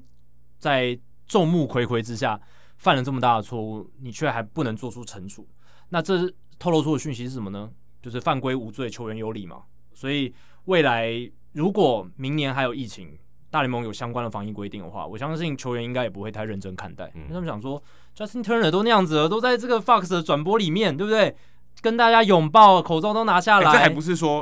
我觉得这个有点，甚至跟太空人作弊都还不太一样，因为太空人作弊你是没办法直接看到，嗯，坦白说你看不到对啊啊，坦白说你不知道，你看画面你不知道，真的是全国播放。对啊，这而且太空人作弊那个是不会危害到生命健康的事情，这个是可会能可能危有害人到气生到命健康心脏的病发了，对，如果对啊心脏病发又就跟健康有关，可是对啊，Turner 这件事是会有一些生命健康的风险在的，嗯对吧、所以这真的不太好啦他，的口水就是子弹，真的很危险的一个东西，对对吧、当然那个时候我没有提到说到底是不是伪阳性，好像现在也没有一个结果，对，哎没有结果，哦对我觉得没有很结果瞎。对啊，但是最后我们收到的这个官方资讯就是是阳性没错，嗯，但不知道还有没有传染性什么的。那现在看起来是后续啊，后续是没有再有新的确诊的案例了，所以这是不幸中的大幸。那今天会讲到 Turner 是因为数据单元，呃，想聊一下他的这个数据啦，啊因为为什么会说这个犯真规的无要要签 Turner 的球队注意一下，对，为什么会说他犯规无罪球员有理？可我觉得他大联盟会想要去帮这个 Turner 开脱，其实某一部分也是因为他在道奇队的重要性，然后还有我觉得道奇队的人员也帮他说很多话，才会让联盟办公室做出这样的决定。那为什么道奇队 Turner 会那么重要？Turner 对道奇队为什么会那么重要？就是因为他这几年来真的是对道奇队的贡献非常巨大。他打击到底有多顶尖呢？你从二零一四到二零二零年这七年间的数据来看，所有累积至少两千个打席的打者里面，为什么会选两千个打席？因为我想说，诶、一年累积个我至少要打个两三，平均要打个两三百次以上吧，才能符合这样的资格。我自己的评断啦，所以在所有累积两千个打席的打者里面，在这七年间，OPS Plus。Justin Turner 一百三十九排在第十二名哦，夹在 Josh Donaldson 还有 Christian Yelich 中间，所以这代表什么？他是这过去七年来全大联盟 Top Twenty 前二十名的打者哦，这很不简单哦。要在而且他应该这么长时是间除了 Nelson Cruz 以外最老的，对啊，你应该看最老的。对啊，Nelson Cruz 到两二零二零年是三十九岁嘛，那 Justin Turner 是三十五岁。今年就是你如果算就是他在六月三十号的这个年纪的话，哦，没有，Vato 更老，Vato 三十六，三十六，对，Vato 也在中间，只不过 Turner 是第三老的，对，已经是第三老，在前十二名里面。那你如果看看到下面的话，前二十名里面也只有 Edwin Encarnacion、Miguel Cabrera 哦，比他年纪更大，所以 Turner 是在这个前二十名的打者里面哦，表现很好，然后年纪也算大，所以更凸显出他的不凡啦。他在这七年间的他的打击率三乘零二，上垒率三乘八二，长打率点五零三，基本上就是符合我们那种三四五的这个标准，打击三围三四五的这种标准。很杰前出十，二名就有两个 MVP 制造机提到的人呢、对啊，嗯，对啊，应该 Mookie Betts 也在这里面吧？对啊，Mookie Betts 在第十七名，对啊，我说前十二名啊前12 Turner 名跟 JD Martinez。 ，JD Martinez 也是，对，所以确实哦，这里面有很多是透过一些科学辅助工具啊，来帮助他们打出生涯的价值。尤尤其 JD 跟 Turner 是最明显的，就是真的生涯前期真的蛮烂的。对对对对，一个生涯的大扭转，这种从浪人变成明星其他球人员都是蛮被看好的球员， Bets 他是从很强变得更强， 对，那又是另一个层次了。那如果你看 WAR 值的话，其实 Turner 的表现也很顶尖，同样的标准，二零一四到二零二零年，然后累积至少两千个打席。Justin Turner 二十八点七的 WAR 值，这是 Baseball Reference 的版本，他在排在第十三名，夹在 Lorenzo King 还有 Francisco Lindor 中间。当然，林多是二零一五年才上大联盟嘛，可是林多是一上大联盟之后，他基本上就是站稳了这个明星级球员的地位。领队其实也也蛮神奇的，他全垒打在小联盟超级少，哎、对，然后突然不知道不知道，说真的我也不知道发生什么事。当然，他也是赶上了这个弹力球还有飞球革命，对，因可为是那那不至于啊，那那太夸张了还。还是蛮夸张的哦。他已经变成 slugger 了，以对前、啊以前只是一个守备组，对大家本来预期说他就是会以防守为主哦，打击这个 OPS 点七五零左右以上就很不错了，很好对啊、了，就很不错了。这个 WR 值就是有点像 Andrelton Simmons 那种的感觉，对不对？你就哎觉得、对对对，差不你多 Simmons 那种感觉，你就觉得这样样的球员已经是很太踏堪用了，对，很很好的游击手很了，顶级的一个新秀了。哎、没想到他更上一层哦，变成全能型的球员，全垒打也会打，对不对？当然，哎、结果看到这个榜单上 a n d r e w t o n Simmons 刚好就在领舵下面一个位置，所以确实这几个球员都表现得很好，但。Turner 他能够打到二十八点七的 WAR 值，主要是靠他的打击为主啦。那前面像 Lorenzo Can 啊，还有 Freddie Freeman、Anthony Rizzo、Christian Yelich 都在 Turner 前面。不过你也可以从这个榜单里面看到，说 Turner 他的综合表现其实也是很好的哦，不只是打击而已，他防守上呃也不至于太差，才能够进入这一个榜单里面。那刚才 Adam 其实已经有点到 Turner 一个特色，就是大器晚成哦，年纪很大才大爆发，所以我就去看了一下、哦、这个三十岁以后才大爆发的这个数据。那有一个指标就是全垒打，那大联盟呢，三十岁以后才大爆发的这些球员里面，Turner 他在三十岁以后打出的全垒打是一百零九支，他的生涯全垒打数是一百二十四支，所以他在三十岁以后挥出的全垒打比例占他生涯百分之八十七点九，这个在史上排第三。史上第三，那这个筛选标准是生涯你至少要累积一百支以上的全垒打才会算到这个榜单里面，所以对，要不然不然样本太少，不然样本太少，没有意意义义不大。对，意义不大。所以在生涯累计至少一百支全垒打的所有选手里面，Turner 他百分之八十七点九的全垒打都是在三十岁以后集出来的，这个比例是第三高，就连 Nelson Cruz 也比不上哦。Nelson Cruz 他生涯四百一十七轰嘛，那有三百六十二支是在三十岁以后打出来的，那他的这个比例是百分之八十六点八，因因为他在三十岁以前比 Turner 强， 对，确实 确这实是。真的，他打了五十五支全垒打，对啊他三十岁以前还是打了五十五支全垒打，他至少是一个呃长枪，对不对对对对，那而且其实也算全垒打打者了啦，对啊也算全垒打打者了。那 Turner 真的是从一个完全甚至连水枪都不是，就是一个快要被淘汰的球员。我记得 Turner 生涯之初在大都会的时候，他也在跟胡金龙竞争游击的位置、欸在大都会的时候，对啊所以那个时候真的是没想到他之后发展会应那该么就好是白人版的 Jose Bautista，哎、可以这样说，可以这样说，真的，因为侯塞保蒂塔也是从那就不可能睡一觉就突然开窍了，当然不是啦，，对 但有看 MVP 造 MVP 机制造机就知道，但我还觉得还是有点开窍啊，因为不是每个当然人都有经过那个过程都有他的结果。没错。那我相信大家也会好奇说，那第一名是谁？第一名是 Hank Sauer，他生涯两百五十七支全垒打里面有两百五十支 都是在三十岁之后打出来的，这个比例百分之九十七点三是史上第一。诶，第二名大家就听过 Raul Ibanez，以前有打过洋基队的这个老将。他生涯三百零五轰，里面有两百七十八支都是在三十岁之后打的，百分之九十一点一。我觉得他是第二名比较属于那种晚上大联盟的人啊，是是我觉得比较不像说 Turner 这种啊，他上去的时候大家其实对他没什么期待啊，就是靠手套、靠呃稳定的手背啊来来来上大联盟。那 Raul b a n e 我觉得他就是这真的是晚而已，大器晚成对，。就真的只是晚而已。对啊，就是很晚才上大联盟，嗯然后真的很晚才站稳他在大联盟的脚对步。然后第三名就是 Turner 嘛，刚刚讲，然后第四名是 Steve Finley，他他也他也是一个名将啦，他生涯他也是手背非常好的一个外野手，然后生涯三百零四轰，两百六十七有来过台湾呢、对对，他有来过台湾，然后那时候还有接受美国职棒杂志的访问。对，Steve Finley，两百六十七支全垒打是在三十岁以后打的，然后比例是百分之八十七点八。然后第五名就是 Nelson Cruz，所以这前五名都算是名将。那 Turner 能在史上哦排进这个榜也算蛮了不起的，三十岁以后要能够打出那么多全垒打，然后而且是要在三十岁以前基本上没什么开轰的情况下做到这件事，很了不起我觉得这个还有一个更难的点是， 如果你三十岁以前都没有开轰，你还能在大联盟活着，其实也不容易。 哎、对啊，其实代表你完可能完全没有火力，你就是一个守备组，然后你呃你可能要某些能力，让你可以站稳大联盟。哦，这个其实不容易，坦白说就是不容易。不讲别的，讲林志伟就是嘛，林志伟现在就没办法站稳嘛，那嗯他三十岁前还能不能在大联盟？哦，这都是一个很大的问号。是这些人代表他三十岁以后还在大联盟，代表他三十岁以前，人家还愿还愿意给他机会，你可以继续留着，对啊，这真的不容易。对啊，你看 Turner 他生涯的轨迹哦，二零一三年他跟这个大都会队结束合作之后，其结束这个宾主关系之后，二零一四年他跟道奇队签的是一张小联盟合约，对甚至没有人愿意给他欸啊大他联盟合约、他会不会史上少数进到球队名人堂的球员，然后签的是小联盟自由球员合约？这很难呢、因为对，这可以查一一下。对，你知道这个这个很难，因为他可能是名将啊、他可能本来就是小联盟就是名将，很有名气的，所以他最后一路打到这个球队的名人堂里面，很合理。大部但他应分该球员应该都这样。大部分应该都这样嘛，嗯就是不然他就交易来的，对啊哦他可能是大物换大物，对对或对大物换呃换那时候的大那个强力的投手之类的这种这种情况，但至少是被大家肯定的。那 Turner 是一张就是基本上已经没有人要的球员，对，基本上低到不能再低的合约了，小联盟合约，然后最后打进球队，他应该是球队名人堂吧？我想应该是，未来应该该有应机会该入选是啊，应该是对啊应该有机会入选。对啊，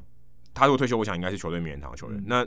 这种应该是非常非常非常非常非常少数的，非常罕见的，因为而且他打得够久，对啊，你要记得，二零一四年他大爆发那一年的时候，他的年薪才一百万美金，因为小虽然是小联盟合约，他他里面有写说，就是上大联盟就是一百万美金。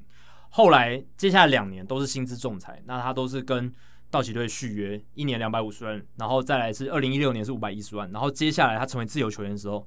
道奇队就给他一个最大的奖赏，四年六千四百万美金的合约，现在看起来还蛮便宜，很划算现。现在看起来蛮便宜的，对啊，当时可能一觉千六得有点百万美贵金而已，平均来讲。那现在这张合约也走完了，好快、哦！我记得这个他签约的消息其实不久以前嘛，而且我记得那时候还跟 Kenley Jensen 一起签的，对对对吧、啊然后现在这个四年合约也走完了，那现在就看说道奇队会不会跟他续约，还是有其他球队愿意应该嗯应该不会了给他更高的，价码？他三十六岁了哦，已经三十六嗯可岁能就一了，年吧，这样对啊，可能就像 Nelson Cruz 这样的、啊，跟双城队的合约对最多两年，对不对？然后可能也有可能一年一嗯年纪签，嘛，年纪有点是风险啊，我觉对得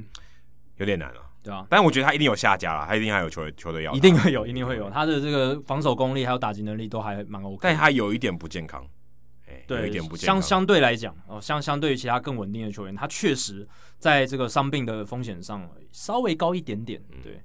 那这个礼拜其实还有另一个时事是英镑奖也在这一周公布了嘛。那大部分其实获奖人选都不太意外啦，就是该得的都得了，只有一个我觉得可能大家就会觉得，哎、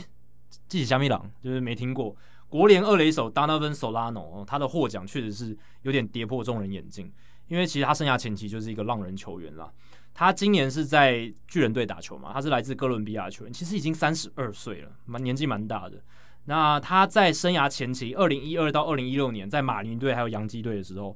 ，OPS 点六三六，然后 OPS Plus 七十六，就是代表他比联盟平均低百分之二十四，所以是一个很平打的一个球员，嗯，对啊，然后基本上就是短板凳了，守备组对了。他就是功能球员嘛，他可以守中线、二垒跟游击，你把它想成这个哥伦比亚林子伟，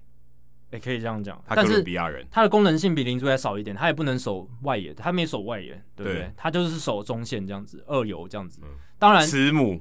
慈母手中线， 子母守中线，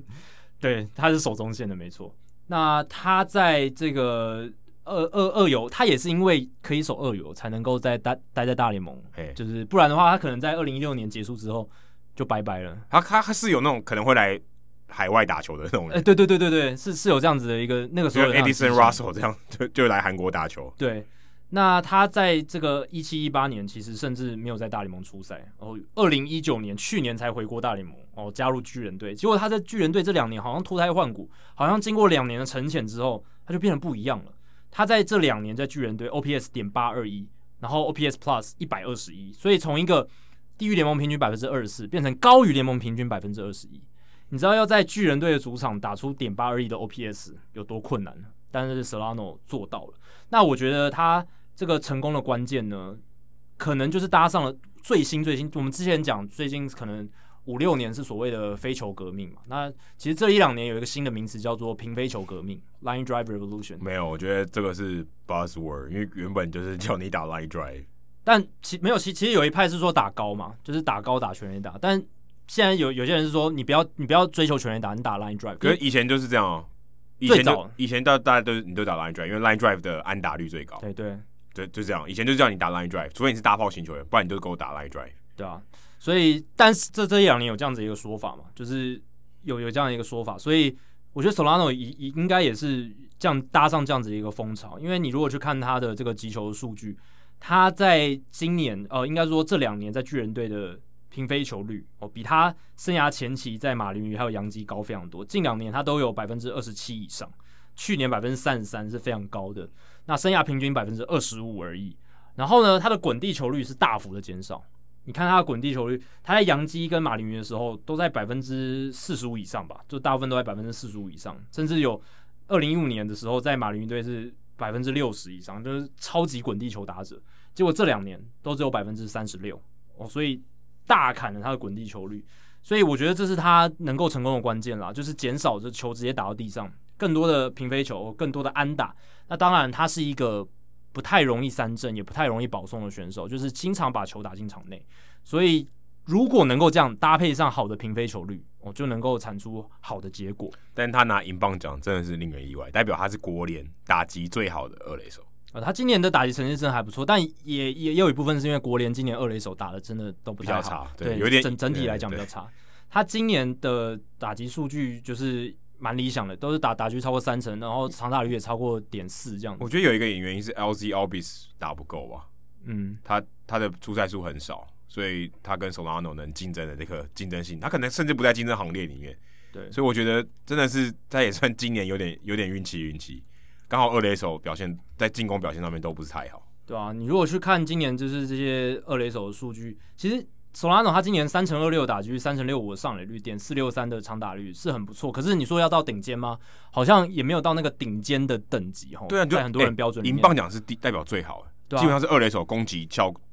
能说攻击指数，攻击的这个呃成绩啊，综合来讲应该是最好的。而且他只打了三支全垒打而已，对就啊今年他他就是不是一个 power hitter，所以他就是就是打 line drive，他的他的力量没办法大到让他可以打出很多全垒打，所以他就是专注在于打球打平，然后打强这样子，所以。对，确实，今年的这个二垒这个手 class 有点差一点。我觉得这应该是今年冷知识的题目，因为大部分人都猜不到。如果假设他没看新闻，就算他看了新 闻，他可能也不记得 Solano 是国联银棒奖得主。也对，也也有可能啊。我相信，这如个果叫你背出知名所有度真的太低了，对，叫你用背的背说先发九呃这个九个位置的银棒奖得主，我猜你二垒那个一定背不出来。对，就是他去年其实下半季的时候就有渐渐打出来，然后今年他打得好的时候，其实也有一些相关的报道，但我相信台湾的球迷可能真的比较少接触他的消息，这样子，所以但他以前有打过洋基也队，蛮所以我相恭信喜大他部分人还会知道他的名字，可能听过。对可能依稀的浅浅的印象这样子。那他过去在洋基队还有马林鱼队的时候，那四那五年间哦，其实他整体的 WAR 值是零，诶，就是代表说他就是一个板替凳补级，就是板凳球员，就是随时可以被替换掉的，没有什么存在价值的人。那这两年他的 WR 值直接是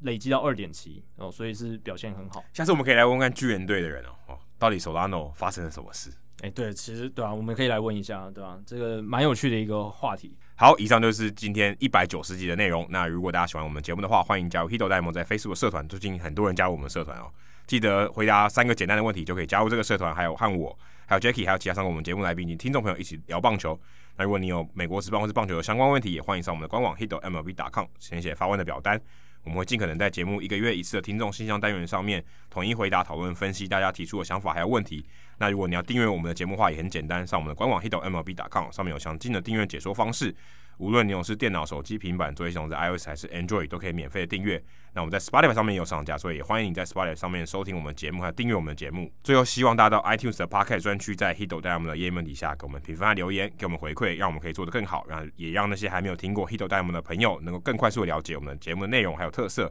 那如果你写的不错的话，还有机会在节目中被念出来哦。好，今天的节目就到这里，谢谢大家，拜拜。拜拜。